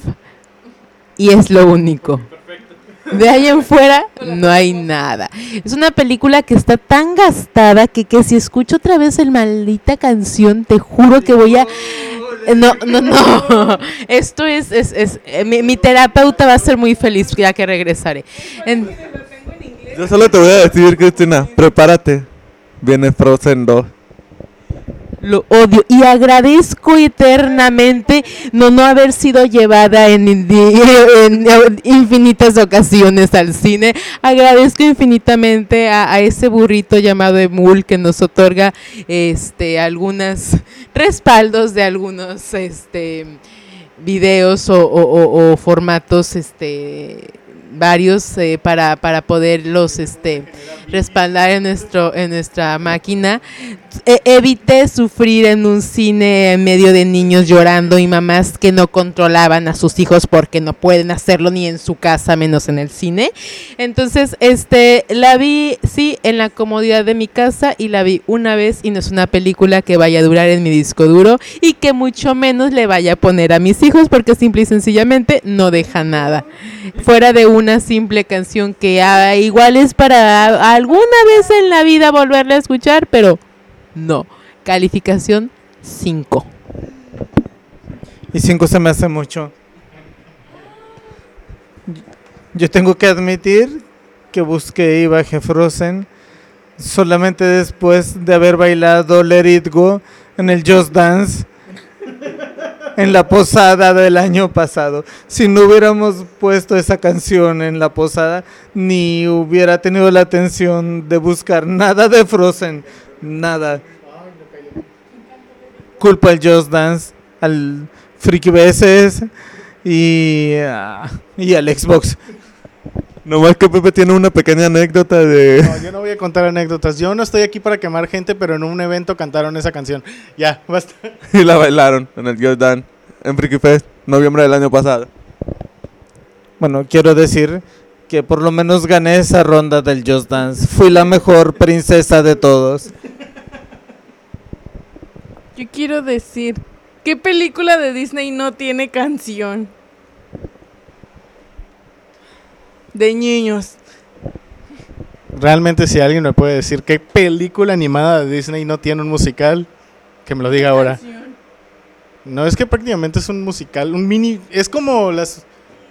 Es como Mamma Mía que se caminan tres pasos y ya tienen. Yo te puedo decir cuál es la película de Disney que tiene más canciones. ¿Cuál? High School Musical.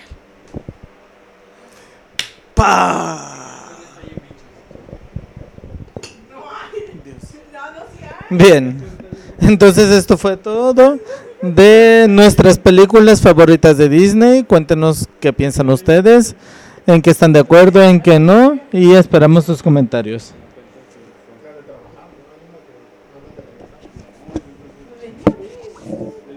¿Qué quieren hacer primero, la entrevista o lo de las películas? Lo del tequila. Quiero que me respondan. Cállate, tú eres Tequila. ¿Qué canción hay en Bichos? Bichos no hay este, canción que yo recuerde. ¿Es película animada de Disney y no tiene música? Sí, Tiene tiene, música de fondo. tiene. tiene la del... ¡Mamá, te la auto! Bien. Ah, no, ese es de Monster Inc. Pues lo de la animación, que se supone que es lo que íbamos a hacer. Pues ahora, ahora. Es canción porque al final sale El podcast y simple. ¿Qué hora es esto? Para luego no perderme, es 1.33. ¿No fue por el ¿No fueron por los millones del banco? Ahora continuaremos con nuestra segunda sección, donde nos enfrentaremos con el tema animación contra CGI. Eh, CGI para aquellos que no han terminado el Cobach son imágenes generadas por computadora. Los que van en el Conalep. Lo- los que tampoco han terminado el CONALEP. Eh, bueno, vamos a tener los siguientes temas en la mesa. Las diferencias entre animación y CGI. Su película de animación favorita o su película de CGI favorita. Y vamos a comentar si aporta el formato digital algo nuevo a la animación o a la forma de contar historias. Y trataremos de cerrar con nuestro formato favorito. Eh, ¿Quién quiere tomar la palabra? A nuestros ingenieros en sistemas. Bueno, comenzando con este, diferencias entre animación y CG CGI. Pues bueno, la animación es la manera tradicional en que se hace, pues vaya la redundancia, la animación, ¿no? En este caso, pues consta de dibujos a mano. Generalmente, este, siempre se hace un diseño de, de personajes, luego se empiezan a animar lo que son las escenas. Em, ¿Cuáles son las diferencias entre animación y CGI? Pues más que nada es el modo de realizar las, las películas, aunque si vemos en un pre, predesarrollo, podemos decir que CGI técnicamente también va con animación. ¿Por qué? Porque a final de cuentas en CGI se tiene que dibujar a mano el diseño de personajes, se tienen que dibujar los bocetos de escenas. No me acuerdo cuál es el nombre que se les da. eh, ¿Cómo? Los storyboards tienen que estar dibujados a manos y eso implica que tienen que tener incluso secuencias de animación, algunos. Eh, a- aunque lo que va más lejos del CGI y que permite en este caso es el hecho de que ah, se tienen que construir modelos en 3D eh, de los personajes.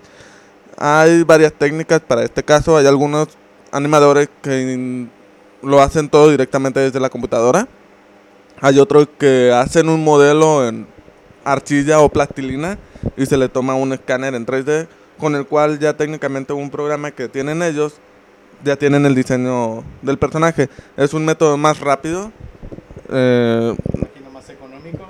incluso puede llegar a ser más económico que animar todo a través de computadora. Creo que esta es la, la diferencia más que nada trata sobre el, el trabajo final. El, entre animación y CGI, pues el trabajo final de animación implica que pues todo está dibujado a mano, o sea, toda la secuencia realmente está dibujada a mano. La paleta de colores en los últimos años ha ido este, utilizando computadoras realmente eh, son formatos que van de la mano a final de cuentas, ¿no? Mi película de animación favorita, ahí sí está un poquito difícil. Eh, no tengo una en específico realmente. Y si hablo en CGI, mi película favorita realmente es Toy Story. Me voy a quedar siempre con la historia de Toy Story, la primera película totalmente animada a través de computadora. Eh, ¿Qué aporta el formato digital a la animación o contar con historias? Pues ya lo comenté. Eh, la animación cambió muchísimo en paleta de colores una vez entrada a las computadoras. Eh, si pueden notar el cambio de películas, de colores en las películas de los, noven- de los 90 para atrás, 80 para atrás, los colores eran muy opacos, muy apagados. Y hoy en día los colores llegan a ser un poquito más animados, son un este, más resaltantes. En el caso de contar historias, mm, simplemente creo que lo único que cambiaría es en el caso de los en el storyboard, en el caso del CGI, cuando ya se pueden implementar directamente en la computadora. Mm, y en cuanto al formato que prefiero, sigo quedándome con la animación tradicional. Siento que es un trabajo y un esfuerzo muy grande y tiene mucho tiempo de dedicación. Y creo yo que se valora un poco más de lo que se valora el CGI.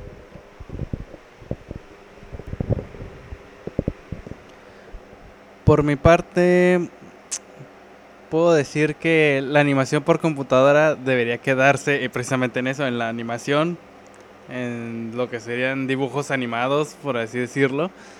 Eh, podré criticar miles de películas de Hollywood donde usan animaciones por computadoras en películas live action, eh, donde no puedo creer que películas de los noventas se vean mejores que las películas ahora donde todo se ve sobrepuesto. este, por eso prefiero realmente que todo lo que es por computadora se quede en, en animaciones. Eh, he visto videos de fans que hacen mejores que Hollywood. Y realmente, pues, no sé si no le echan ganas o prefieren que no, que, no, que la gente piense que no, no es verdad.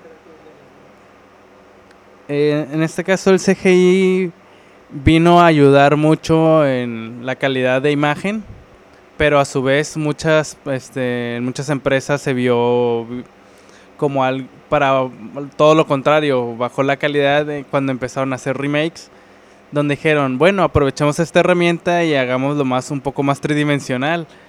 En- y terminaron en figuras un poco as- abstractas, pongámoslo de esta forma. Y pues le quitan toda la esencia del personaje cuando lo pasan a una realidad más tridimensional. Como por ejemplo Los Simpson. El capítulo donde viaja a la dimensión tridimensional y después de eso viaja a la vida real. Es un poco amorfo la, la manera en la que llega al, al mundo real. Y así es como ves muchas caricaturas o muchos animes, como lo quieran llamar, donde convierten un personaje al 3D y ni siquiera los movimientos concuerdan. Pues eh, la animación y el CGI, yo creo que más que hacer películas completamente con una o con otra, yo creo que debido a que la animación ya tiene bastantes años, el CGI más que tumbarla de ese estante o ese, esa posición que tiene, eh, es un excelente complemento en algunas, porque puedo decir que hay películas hechas en CGI que son muy, muy, muy malas y hay animaciones bastante malas, pero cada una tiene ese poco o esa chispa, por así decirlo, en respecto a lo que es cada área de ellas. Pues de película de animación favorita, a pesar de que Aladdin, pues ya hablé de ella y por algo la elegí, tiene ese pequeño detalle de la alfombra. Eh, para mí realmente me parece, no me parece, es mi película favorita. Y de CGI creo que Toy Story. No puedo pensar en otra cosa más que Toy Story. Y aunque Hotel Transilvania 2, que la fuimos a ver hace poquito, tiene muy... Tiene una, un- una animación por CGI eh, bastante interesante. Las texturas y todo ese tipo de detalles. Pero Toy Story para mí es otra cosa.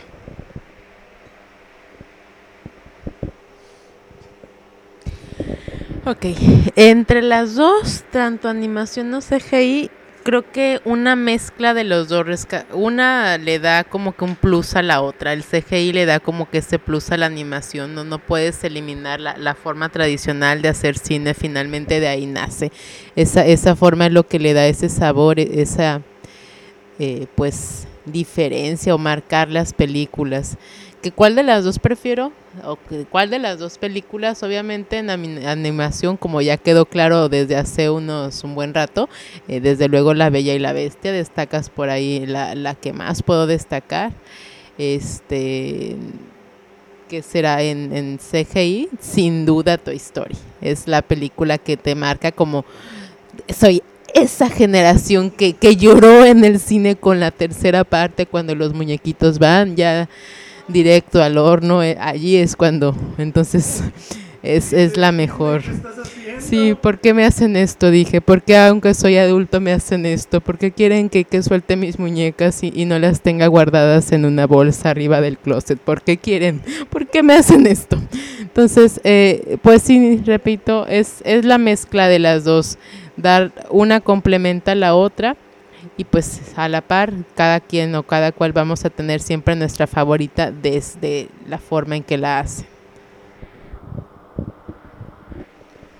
Bueno, este, realmente sin la animación clásica no hubiera nacido lo que es el 3D. Si no me equivoco. Si me equivoco, corríjanme inmediatamente. De las películas que más me gustan, también soy chica Toy Story, yo amo todo. Yo lloré y escuché detrás de mí un niño que decía, mamá, Woody se va a morir. Y yo sé. Pero no, no se murió. Qué bueno. Dentro de ti lo quería. no, aunque hubiera sido gracioso, pero no. Yo, amo- yo, yo amo a los personajes, no son hermosos. Y ese dinosaurio que chatea. ay, sí. Ah, pero de las películas que me gustan, que son live action y que tienen animación también, como la del mm, Roger Rabbit. Que, ¿Cómo era? ¿Quién, quién, no, ¿dónde está? ¿Quién, ¿Quién engañó a ¿Quién, ah, ¿quién engañó a Roger? Este. ah, es hermosa. Sí. Y me gusta mucho la de Space Jam. Space Jam también está muy padre. Y a pesar de ser viejita, tiene mejor animación que algunas películas este, actuales. De hecho, surgió mucho en la época de los 80, 90 películas que combinaran live action con, este, con animaciones. De hecho, otra que la- de las que rescato mucho es, no sé si les tocó ver, no me acuerdo el nombre, de un niño que era, este, que le gustaba mucho leer libros. Y empieza a imaginar este, cosas, de, o sea, empieza a leer los libros, empieza a imaginarlos. De modo que estos se proyectaban en modo de, de caricatura. No me acuerdo del nombre de la película. Y este, me gustó muchísimo. Es una de las películas de, de animación live action que también me gustaron en esa época. Cabe resaltar también, Chris, que este, Toy Story, eh, cuando lo pasas a, a dibujo animado, te ve muy extraño. No sé si les tocó ver la serie de Buzz Lightyear. Que es de- eh, n- o sea, no, no plasmaba lo que yo creía que era el personaje de Buzz Lightyear. No sé por qué. ¿Cómo Estelar? Por mi parte, lo, la única combinación de entre animación y CGI que me ha gustado no es una película, sino una serie, es Kotlioko. es la única animación CGI que me ha gustado. Otra película que combina el live action y pero esa es con 3D, es la de los pitufitos. Ay, son hermosos. Y, y la voz de pitufina en inglés es Katy Perry y es hermosa. Definitivamente Katy Perry es hermosa. La pitufina no. No sé cómo le hacía con tantos pitufos. Aunque trataron de explicarlo en la segunda parte, yo no estoy de acuerdo con eso. Todos sabemos que Pitufina en realidad. Todos sabemos que Pitufina en realidad era un pitufo. Así que. Hablábamos de leones que tenían cosas con primas y cosas así. Pues, ¿qué va? Un pitufo que se hace pitufa, pero pues es normal. Era un pitufi drag queen. Pitufo sorprendido. Bueno, a mí me gustan de los dos tipos de, de animación. He vivido con los dos, he vivido la combinación de los dos y ahora me ha tocado ver el regreso de dejar de hacer CGI y ponerse a dibujar otra vez con las manos y entintar con computadora, pero bueno, Aunque hay algunos que parecen que dibujan.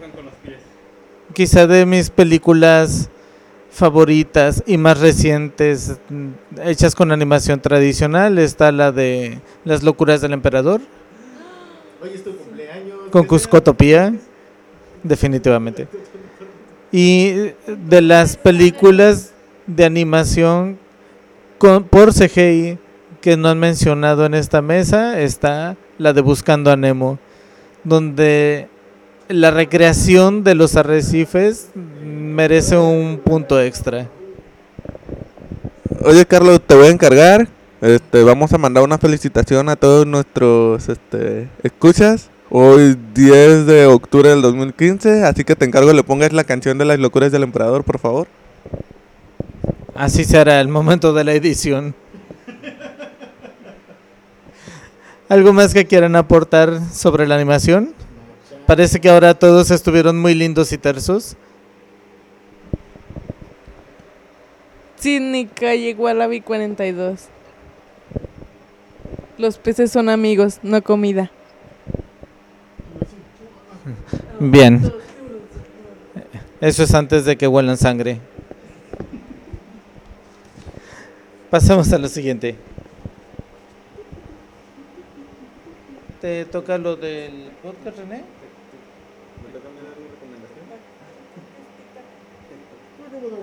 ¿Puedo decir lo que yo quiera o tengo? Lo que tú quieras. Uy, libertad en su reino del terror. Ahora pasamos a la recomendación de otro podcast y ahora le va a tocar el turno a uno que propuso René.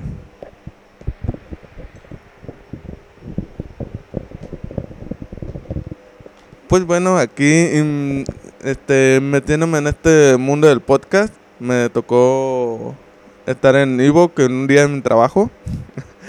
Pasé este, el podcast de FF Station a un compañero de trabajo y él me regresó uno que se llama Freaky Podcast. Se lo recomiendo muchísimo. Eh, este podcast es de un grupo de chavorrucos de Durango. Este, realmente cuando los escucho creo que estoy oyendo a mi abuelo con tantas historias. Este, es raro porque estoy oyendo que hablan de Dragon Ball, de Star Wars, de este, incluso de cosas más recientes y me quedo muy sacado de onda. Pero este, se los recomiendo, denle una oportunidad a nuestros compañeros de Freaky Podcast. Te lo pueden encontrar a través de ebook o también pueden buscarlo en, en Google como Freaky Podcast.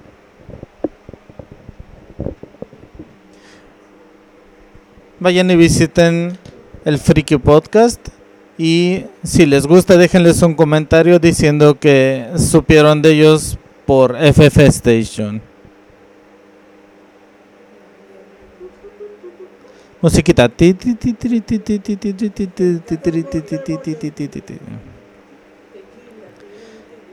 ¿Listos para la entrevista? ¿Preguntas? Muy bien. Cierran con lo de la invitación Imagina por si se hace. Unos 51, 30.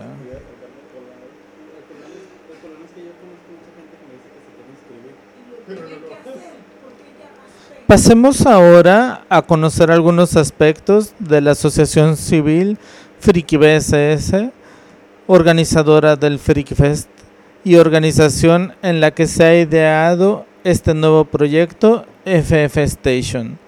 Aquí tenemos presente a René, que nos dirigirá unas palabras como presidente de Friki BSS, y Cristina, que le realizará algunas preguntas de parte de todos.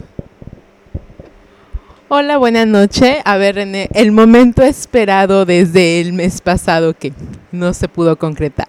La primera pregunta vamos a ir de lo sencillo a lo difícil. Bien, la primera, ¿qué es Friki BCS? Bueno, Friki BCS es una asociación civil sin fines de lucro, nacido en el 2009, principalmente, bueno, al inicio como un pequeño grupo de jóvenes que se dedicaban a la creación de, pues, eventos para el interés de, de una cultura que no era muy, este, muy apoyada en aquel entonces, que en ese caso era el tema friki, más que nada de videojuegos. Eh, recuerdo muy bien cuando me tocó este conocer el primer Friki Tech. Estaba súper emocionadísimo cuando podía usar mi primer cosplay. Y pues la verdad yo llegué a Friki BSS en alrededor del 2011.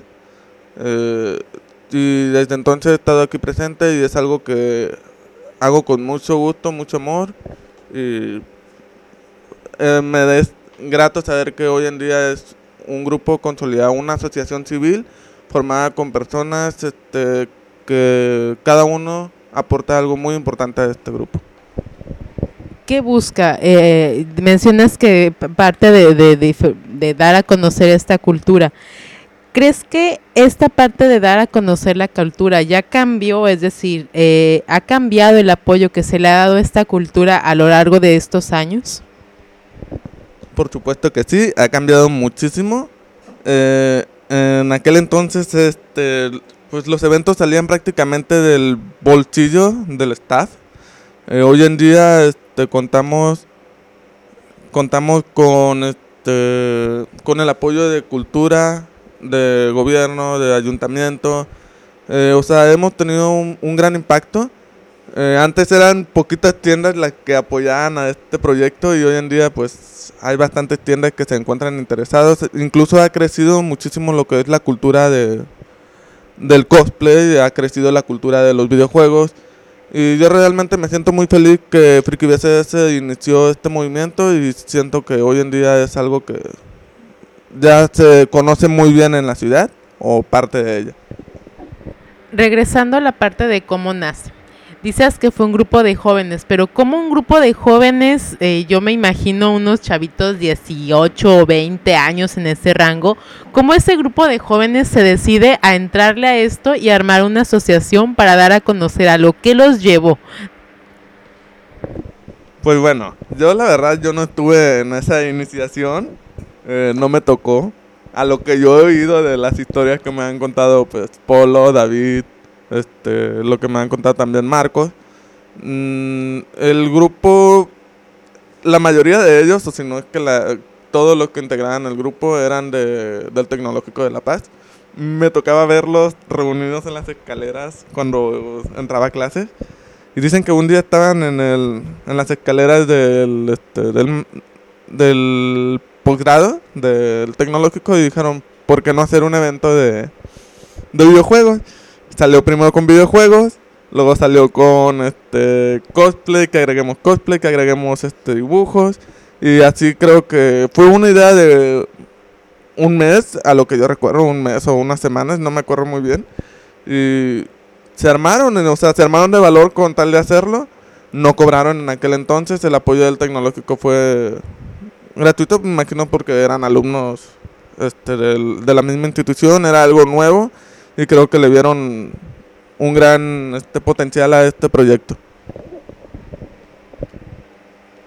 ¿Qué, ¿A quiénes integra Friki BCS? Es decir, a- a- hay que cubrir algún requisito si, no sé, eh, Luis quiere llegar y quiere llegar, yo quiero meterme. ¿Qué, ¿Qué pasa con los que quieren?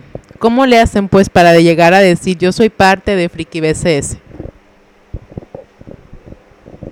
Pues eh, realmente el, el grupo es abierto.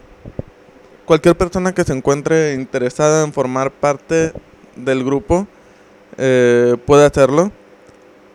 Obviamente, este, eh, obviamente el, el grupo se limita también a escoger a su a los integrantes del mismo siempre buscando la manera en que estas personas nos brinden algo novedoso, nos brinden algo importante, algo este, único para este, formar parte del grupo. Ya lo hemos comentado pues, anteriormente. Eh, yo siento que al inicio pues sí era como que, bueno, a mí como me tocó, ya Friki BCS se iba a, a cortar. Entonces ya hacen un llamado de se iba a disolver hacen un llamado para pues este reunir gente que esté interesados en en reactivar el, el evento. Yo me uno a este grupo fui una persona que realmente iba muy temeroso de, esto pero a final de cuentas aquí aquí me encuentro en la como máxima cabeza de de Friki BCS, pero yo este yo siento que ya hicimos una convocatoria. Anteriormente hubo gente interesada, ya seleccionamos a personas que pues se han unido con, con gente que esperamos que hagan cambios dentro de nuestro grupo. Bien, ¿qué abarca Friki BCS? ¿Qué, qué hace? Pues este entendemos que hay un solo evento, el, el más fuerte al año, pero aparte de esta actividad, ¿qué abarca? Pues hemos presentado diferentes eventos, no nada más somos Freaky Fest, también hemos tenido lo que es el evento de, de All Star Tournament, que es de videojuegos, hemos tenido presentaciones también de, de dibujo hemos- con Debian, trabajando en conjunto con Debian, también hemos trabajado con grupos anteriores como Club Otaku, este, también hemos hecho actividades como un rally, alguna vez hicimos un rally. Eh, hemos hecho también Tanabata, es un, even- un festival cultural de verano que este, fue más que nada para aportar sobre la cultura japonesa. Y hoy en día nos encontramos también creando, bueno, también hemos creado proyecciones de cine, hemos hecho torneos en el cine también. Y pues hoy en día nos encontramos con un proyecto que llamamos Imagina, que buscamos el fin de... Eh, bueno, también contamos con Posada, tenemos ahora Imagina este año, que es un proyecto en el que vamos a darle mucho papel a lo que es el cosplay. Ok, entienden, entendemos entonces que Imaginas el evento que está en puerta, ¿verdad? ¿En qué consiste Imagina? ¿Nos puedes hablar un poquito para los que nos están escuchando que a lo mejor no se han enterado y les puede interesar? Sí, claro que sí. Imagina es un selectivo que para apoyar a los cosplayers, es dar a conocer la cultura del cosplay. Eh, lo que buscamos aquí es este, seleccionar a nuestros dos representantes de Baja California Sur para que vayan al cosplay nacional de Oaxaca y, este, y concursen. Y la posibilidad de ganarse hasta 10 mil pesos allá en Oaxaca. Nosotros lo que estamos entregando de premio en inicio es un viaje a México donde van a ser llevados en camión a Oaxaca y van a convivir con otros cosplayers. Eh, también queremos, pues, como lo mencionamos, incentivar la cultura del cosplay. Aquí este, vamos a buscar meter también lo que son cosplays grupales, cosplays infantil. Tal vez busquemos algunos talleres de cosplay de prop. Eh, vamos a estar pendientes de eso. Si yo me quiero inscribir, ¿cómo le hago? ¿Cómo me inscribo? Háblanos más de este evento Imagina Baja Sur. ¿Cuándo va a ser? ¿Dónde va a ser? ¿Cómo me inscribo? Etcétera. Todo lo que tenga que ver con el evento. Ok, Imagina Baja Sur va a ser el próximo 22 de noviembre en el Salón Zagarpa que se ubica en Abasolo y Sinaloa. El horario va a ser de 12 a 8. Eh, es un horario pues bastante corto a otros eventos. Eh, este, la forma de inscripciones es a través de corre- perdón, a través de correo electrónico. Lo único que se tiene que hacer es enviar este, un correo con el asunto de selectivo Imagina, eh, con el nombre, con el cosplay que van a realizar, el- la entidad, el, la entidad del municipio al que pertenecen y este y fecha de nacimiento también creo. Sí, fecha de nacimiento. Así que si están interesados en formar parte de este selectivo, pues recomiendo que manden su correo lo más pronto posible porque cerramos inscripciones el próximo 31 de octubre.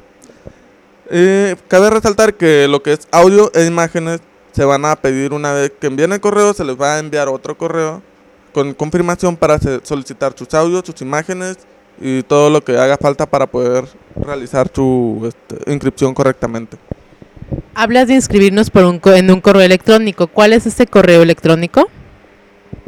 Pueden hacerlo a través de nuestro correo frikibcs.gmail.com Y ya para, a ver, vamos a darle un poquito de, de diversidad esta entrevista. Una pregunta que traigo guardada y que, y que generó controversia y que muy probablemente todo el mundo lo quiere saber. Hace rato nos mencionabas que los primeros eventos, el mismo staff eh, ponía dinero de su bolsa, ¿verdad?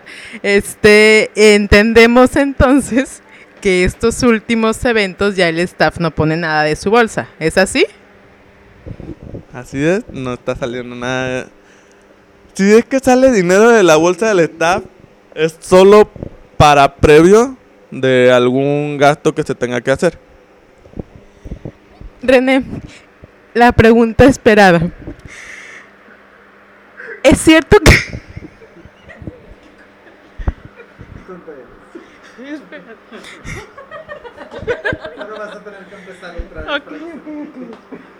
René, la pregunta esperada. ¿Es cierto que tienes un colchón? La pregunta es, ¿duerme sobre un colchón de dinero?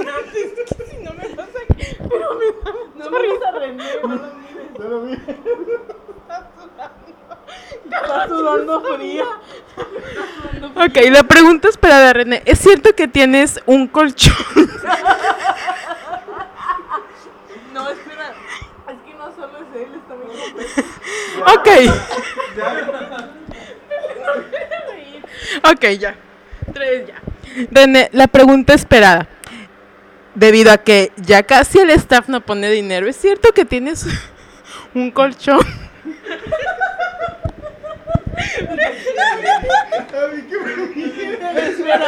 René, ponte esto en la cara. René, eh, René, la pregunta esperada. ¿Es cierto que duermes sobre uh, en un colchón lleno de dinero y que en tu cochera hay un Lamborghini del año debido a que los últimos eventos ha entrado tanto dinero que, que lograste rellenar ese colchón con millones y millones y millones y ahora vives en una casa casi casi en el Pedregal de La Paz? Sí, no, no es cierto. no, este, como ya lo hemos, como ya lo he mencionado y lo he recalcado muchísimas veces, Friki BCS es una asociación civil sin fines de lucro y como su nombre lo, indica, no buscamos lucrar de ningún modo con ninguno de los eventos que realizamos. Eh, los costos que se han tenido de los eventos han sido para cubrir realmente todo lo que se ha pues aportado en la realización de ellos. Siempre tomamos en cuenta la cantidad de gente esperada que vamos a recibir en el evento, la cantidad de patrocinadores que tenemos.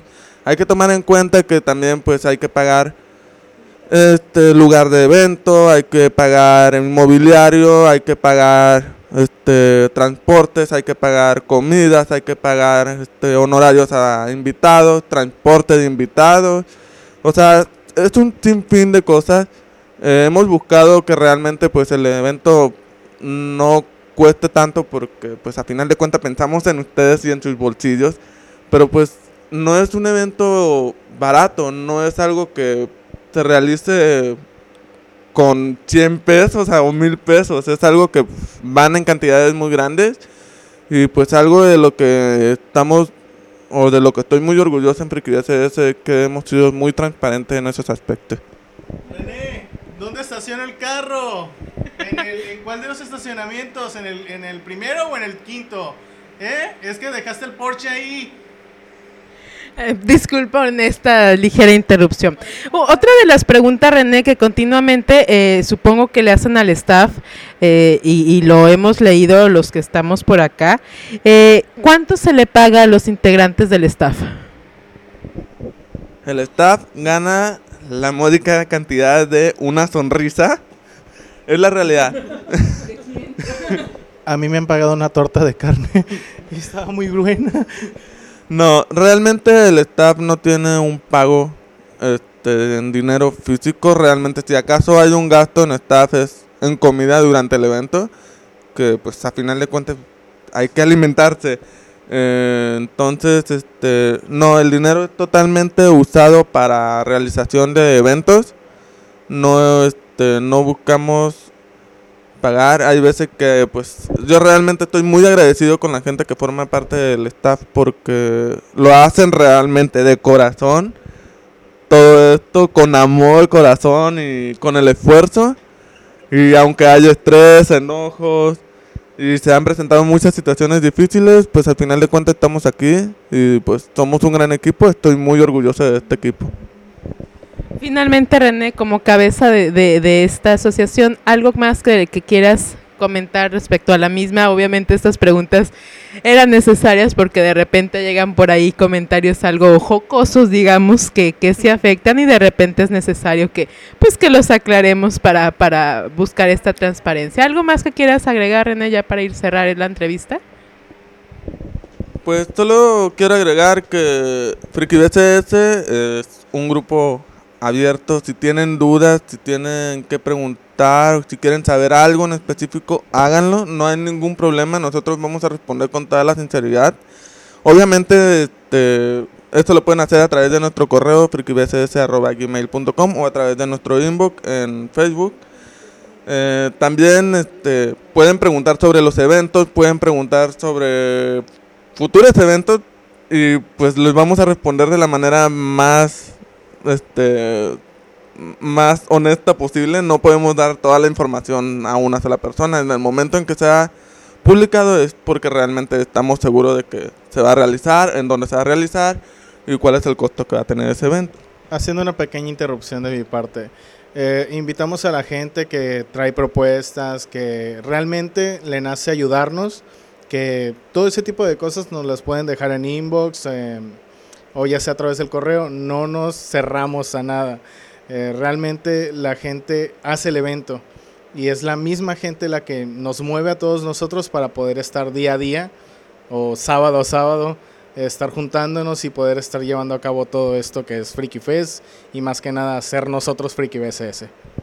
Y pues bien, como menciona Pepe, yo quiero dar un agradecimiento a todo el público que nos oye, que nos acompaña y que nos apoya. Que pues realmente BSS es gracias a ustedes y a final de cuentas los que estamos aquí, el staff, nos, nos contentamos con que digan el evento estuvo bien, que nos dan ánimo, que segui- sigamos adelante. Con eso es más que para nosotros nuestro pago. Y vuelvo a decir, Friki BSS, Friki Fest, Tanabata, eh, Imagina y todo lo que venga por delante. Y lo que sucedió anteriormente es gracias a ustedes, al público. Y no, queda, no me queda otra que agradecerles. Y por último, pues invitarlos a que nos apoyen en nuestro nuevo proyecto que es Imagina Baja Sur. Que si son cosplayers, se inscriban. Si son público general, que vayan y apoyen este evento. Y pues a los que tengan tiendas o quieran ser patrocinadores también estamos abiertos a, a las posibilidades de, este, de su apoyo. Bien, René, muchísimas gracias por estos minutos, por, dar- por la apertura y la honestidad en tu respuesta. Disculparás por la, la pregunta indiscreta, era esperada, temida, pero necesaria. Gracias. Musiquita. Ti, ti, ti, ti, ti, ti, ti, ti. Ok. Este... Fue lo primero que me dijo Yo ya sé que le voy a preguntar. Le voy a preguntar sobre su colchón de dinero.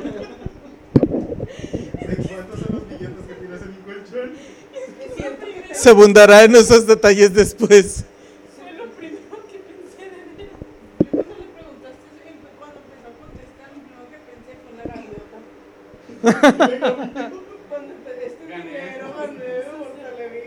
Yo sí, ya, ya nada más voy con los comentarios. y luego- Tengo la idea de hacer un video como la de su declaración con su trajecito morado, pero para la idea, como del programa. Bien, entonces yo lo que había pensado para esto era leer el comentario, responder al comentario como yo quiera y si alguien quiere decir algo que levante la mano para pasarle el micrófono. Ahora pasemos a la sección donde, donde nosotros respondemos a sus comentarios en algo que hemos titulado Dando el Troll. Jorge Alfonso López Murillo, justamente cuando publicamos el primer capítulo, el primer episodio de FF Station, nos dijo, escuchando, muy bien que nos escuchas. Y unos minutos después, Jorge Alfonso López Murillo dice de nuevo, lo escuché y en general me gustó, solo dos detalles. En ciertos momentos el volumen era muy bajo. Creo que es algo largo. De hecho, lo escuché en dos partes. Igual de una hora estaría perfecto. Por lo demás estuvo muy bien. Primero, el volumen sí estuvo muy bajo en algunas partes. Vamos a mejorar la calidad del audio. Hoy vamos a batallar un poquito porque solamente contamos con un micrófono, pero estamos trabajando en eso.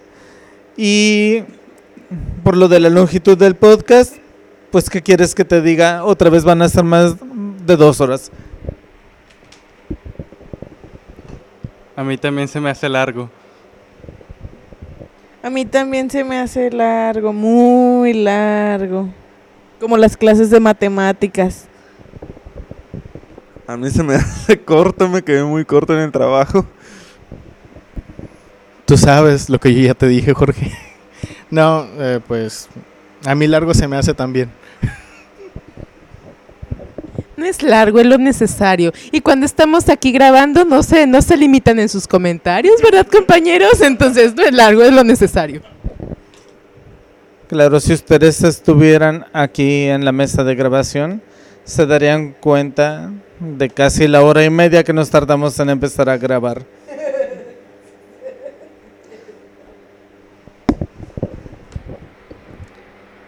Solo así muy por debajo del agua. Sarcasmo y doble sentido.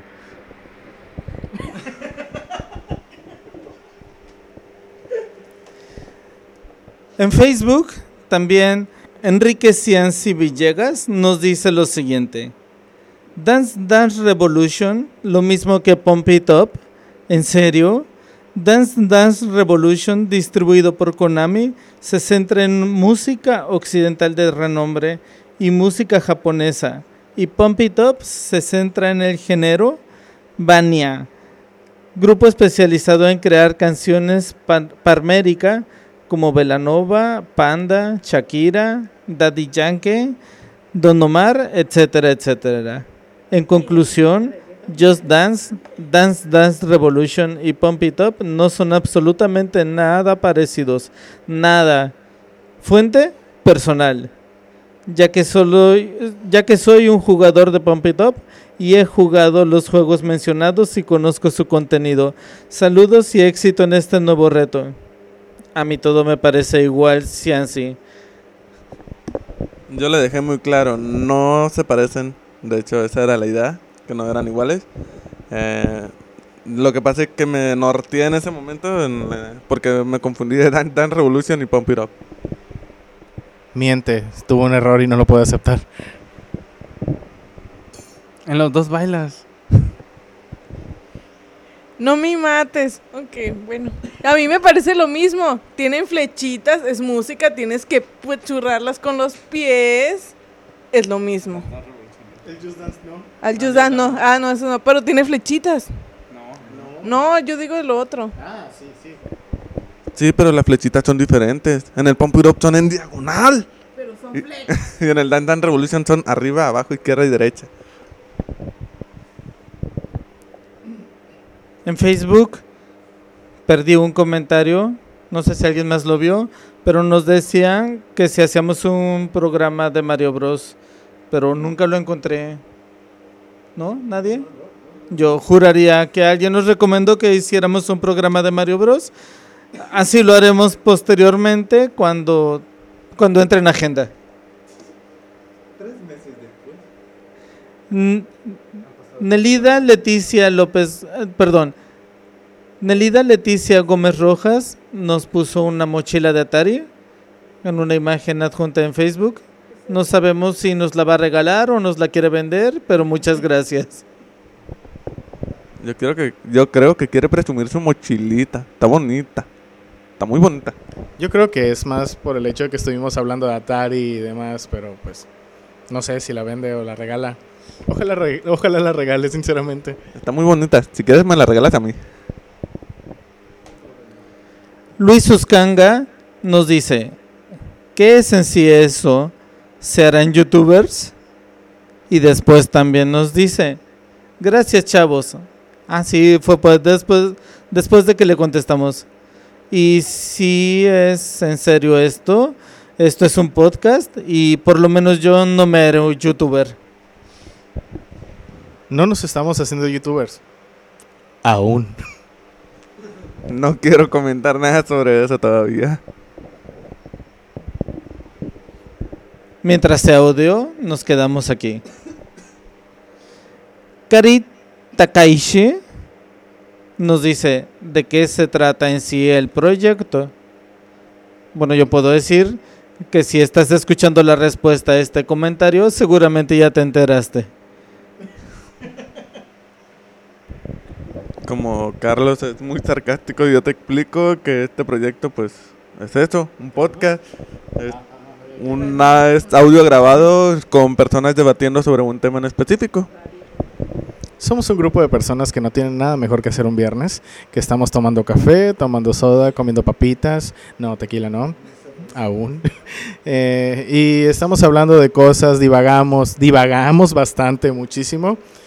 Pero es ameno, es divertido, hablamos de temas que te pueden interesar, que no te pueden interesar, te lo puedes brincar, no te lo puedes brincar, pero te recomendaría que te quedes con nosotros. Y, y- y luego va a haber un por ahí un detrás de, de audios, me imagino. Sí, es una tortura. Steve Wright nos dice, ¿sugerencias sobre el logo? Pues es algo confuso y el esquema de colores es algo brillante en sí. Si no era eso, pues ignoren lo anterior. Pues, pues lo vamos a ignorar porque el logo está muy chido y yo lo escogí. Así es que pasemos a lo siguiente. Reino de terror. Muy buenas noches, habla el diseñador de Friki BCS. Eh, cabe mencionar que el logo realmente salió de una mente perturbada, que no tiene nada mejor que hacer. Eran las 3 de la mañana, eh, estaba divagando con mi pequeño cuaderno que ahí tengo, que a nadie le he mostrado.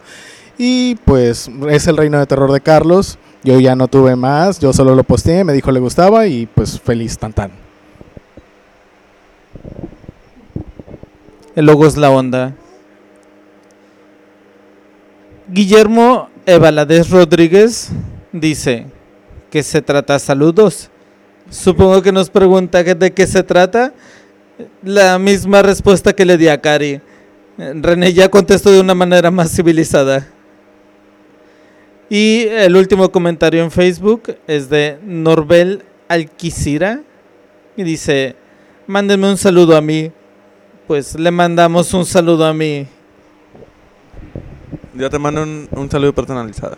Hola, Norbel. Yo te mando un saludo en nombre de todos los diseñadores del mundo. ¡Oli! Hello. ¡Qué pex! Saludos a mí. Fierro pariente. Cállate, morra.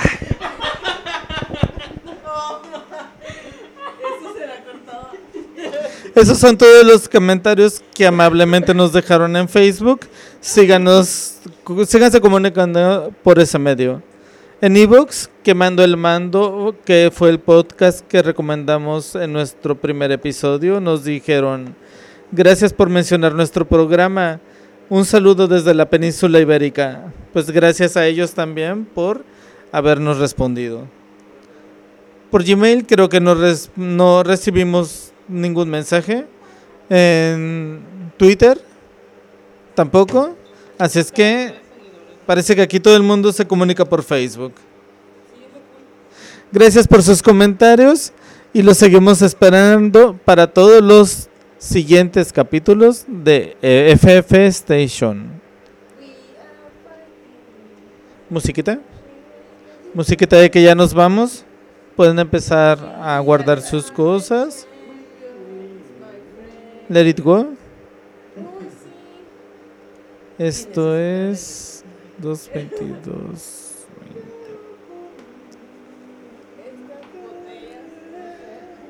Damos las gracias y despedimos a Bueno chicos, esto fue todo por mi parte y pues les, si me quieren seguir me pueden encontrar en Twitter como arroba tatopaco y pues ahí ando posteando cositas tontadas y demás y es todo por mí, bye. Pues bueno, chavos, esto es todo por hoy. Muchas gracias por escucharnos. Les mando un fuerte saludo. Ya saben que pueden encontrarme a través de Twitter como arroba alchem14. Realmente no he puesto nada, pero voy a intentar estar pendiente de mi Twitter. Así que les mando un saludoso caluro. ¡Saludo! ¡Ay, ay, ay, ay! Y pues ahí estamos pendientes. Chao, chavos. Pues si llegaron a este punto, gracias por aguantar hasta ahora. Este, mi Twitter ahí está. Este, no no comento nada en Twitter, pero si me ponen algo ahí yo lo contesto con mucho desquicio. Este, pues gracias de nuevo. Y recuerden que si los invitan a ver una peli doblada, piensen muy bien su respuesta.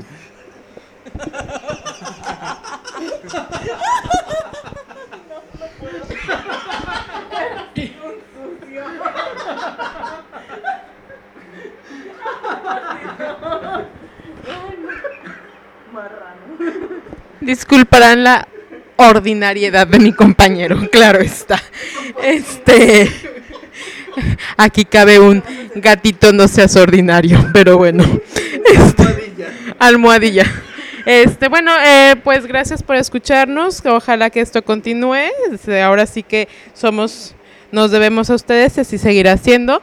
Esto fui Chris Gless con ustedes, así me encontrarán en el Twitter. Eh, gracias y cuídense. Adiós. Eh, yo no tengo Twitter, pero ya saben, en el Face, Maru Cosplay. Hay muchas Marus Cosplay, pero solo una como yo. Así que bye bye. Y quiero guardar un minuto de silencio por nuestro compañero caído Kevin, que no nos pudo acompañar en esta ocasión. Por favor, respeto. Y te mandamos y te mandamos un saludo, Kevin, donde quiera que estés. Suerte, hermano. Y como moderador estuvo su servidor Carlos Augusto, arroba Carlos, muy agradecidos de servirles y pasar un rato con ustedes. No hay mejor forma de saber cómo mejorar este podcast sin que ustedes, nuestra audiencia, se comuniquen con nosotros y nos retroalimenten. Para recibir sus mensajes y comentarios contamos con las siguientes vías que Pepe nos comparte. Para comunicarse con FF Station contamos con la página web www.frikibcs.com. En Facebook nos encuentran como FrikiFest BCS. En Twitter somos frik, arroba FrikiFest. Nuestro canal de YouTube es FrikiBCS y perdón, en Twitter nos encuentran arroba FrikiBCS. También contamos con correo de Gmail, el cual es frikibcs arroba gmail.com. También pueden encontrarnos a través del podcast que son Ebook, iTunes y SoundCloud. Así que les pedimos que nos busquen y se suscriban a ellos. Ya tenés, si escuchan este programa es que ya estamos activos en iBooks. En iTunes también ya estamos dados de alta, ya nos pueden encontrar ahí. Y en SoundCloud creo que todavía falta unos detalles técnicos por ahí por solucionar. Mm. Nos escuchamos en la próxima emisión y dentro de un mes nos vemos con el tema creepypastas y leyendas urbanas. Arre y se cierra esto. Tan tan. Tan tan.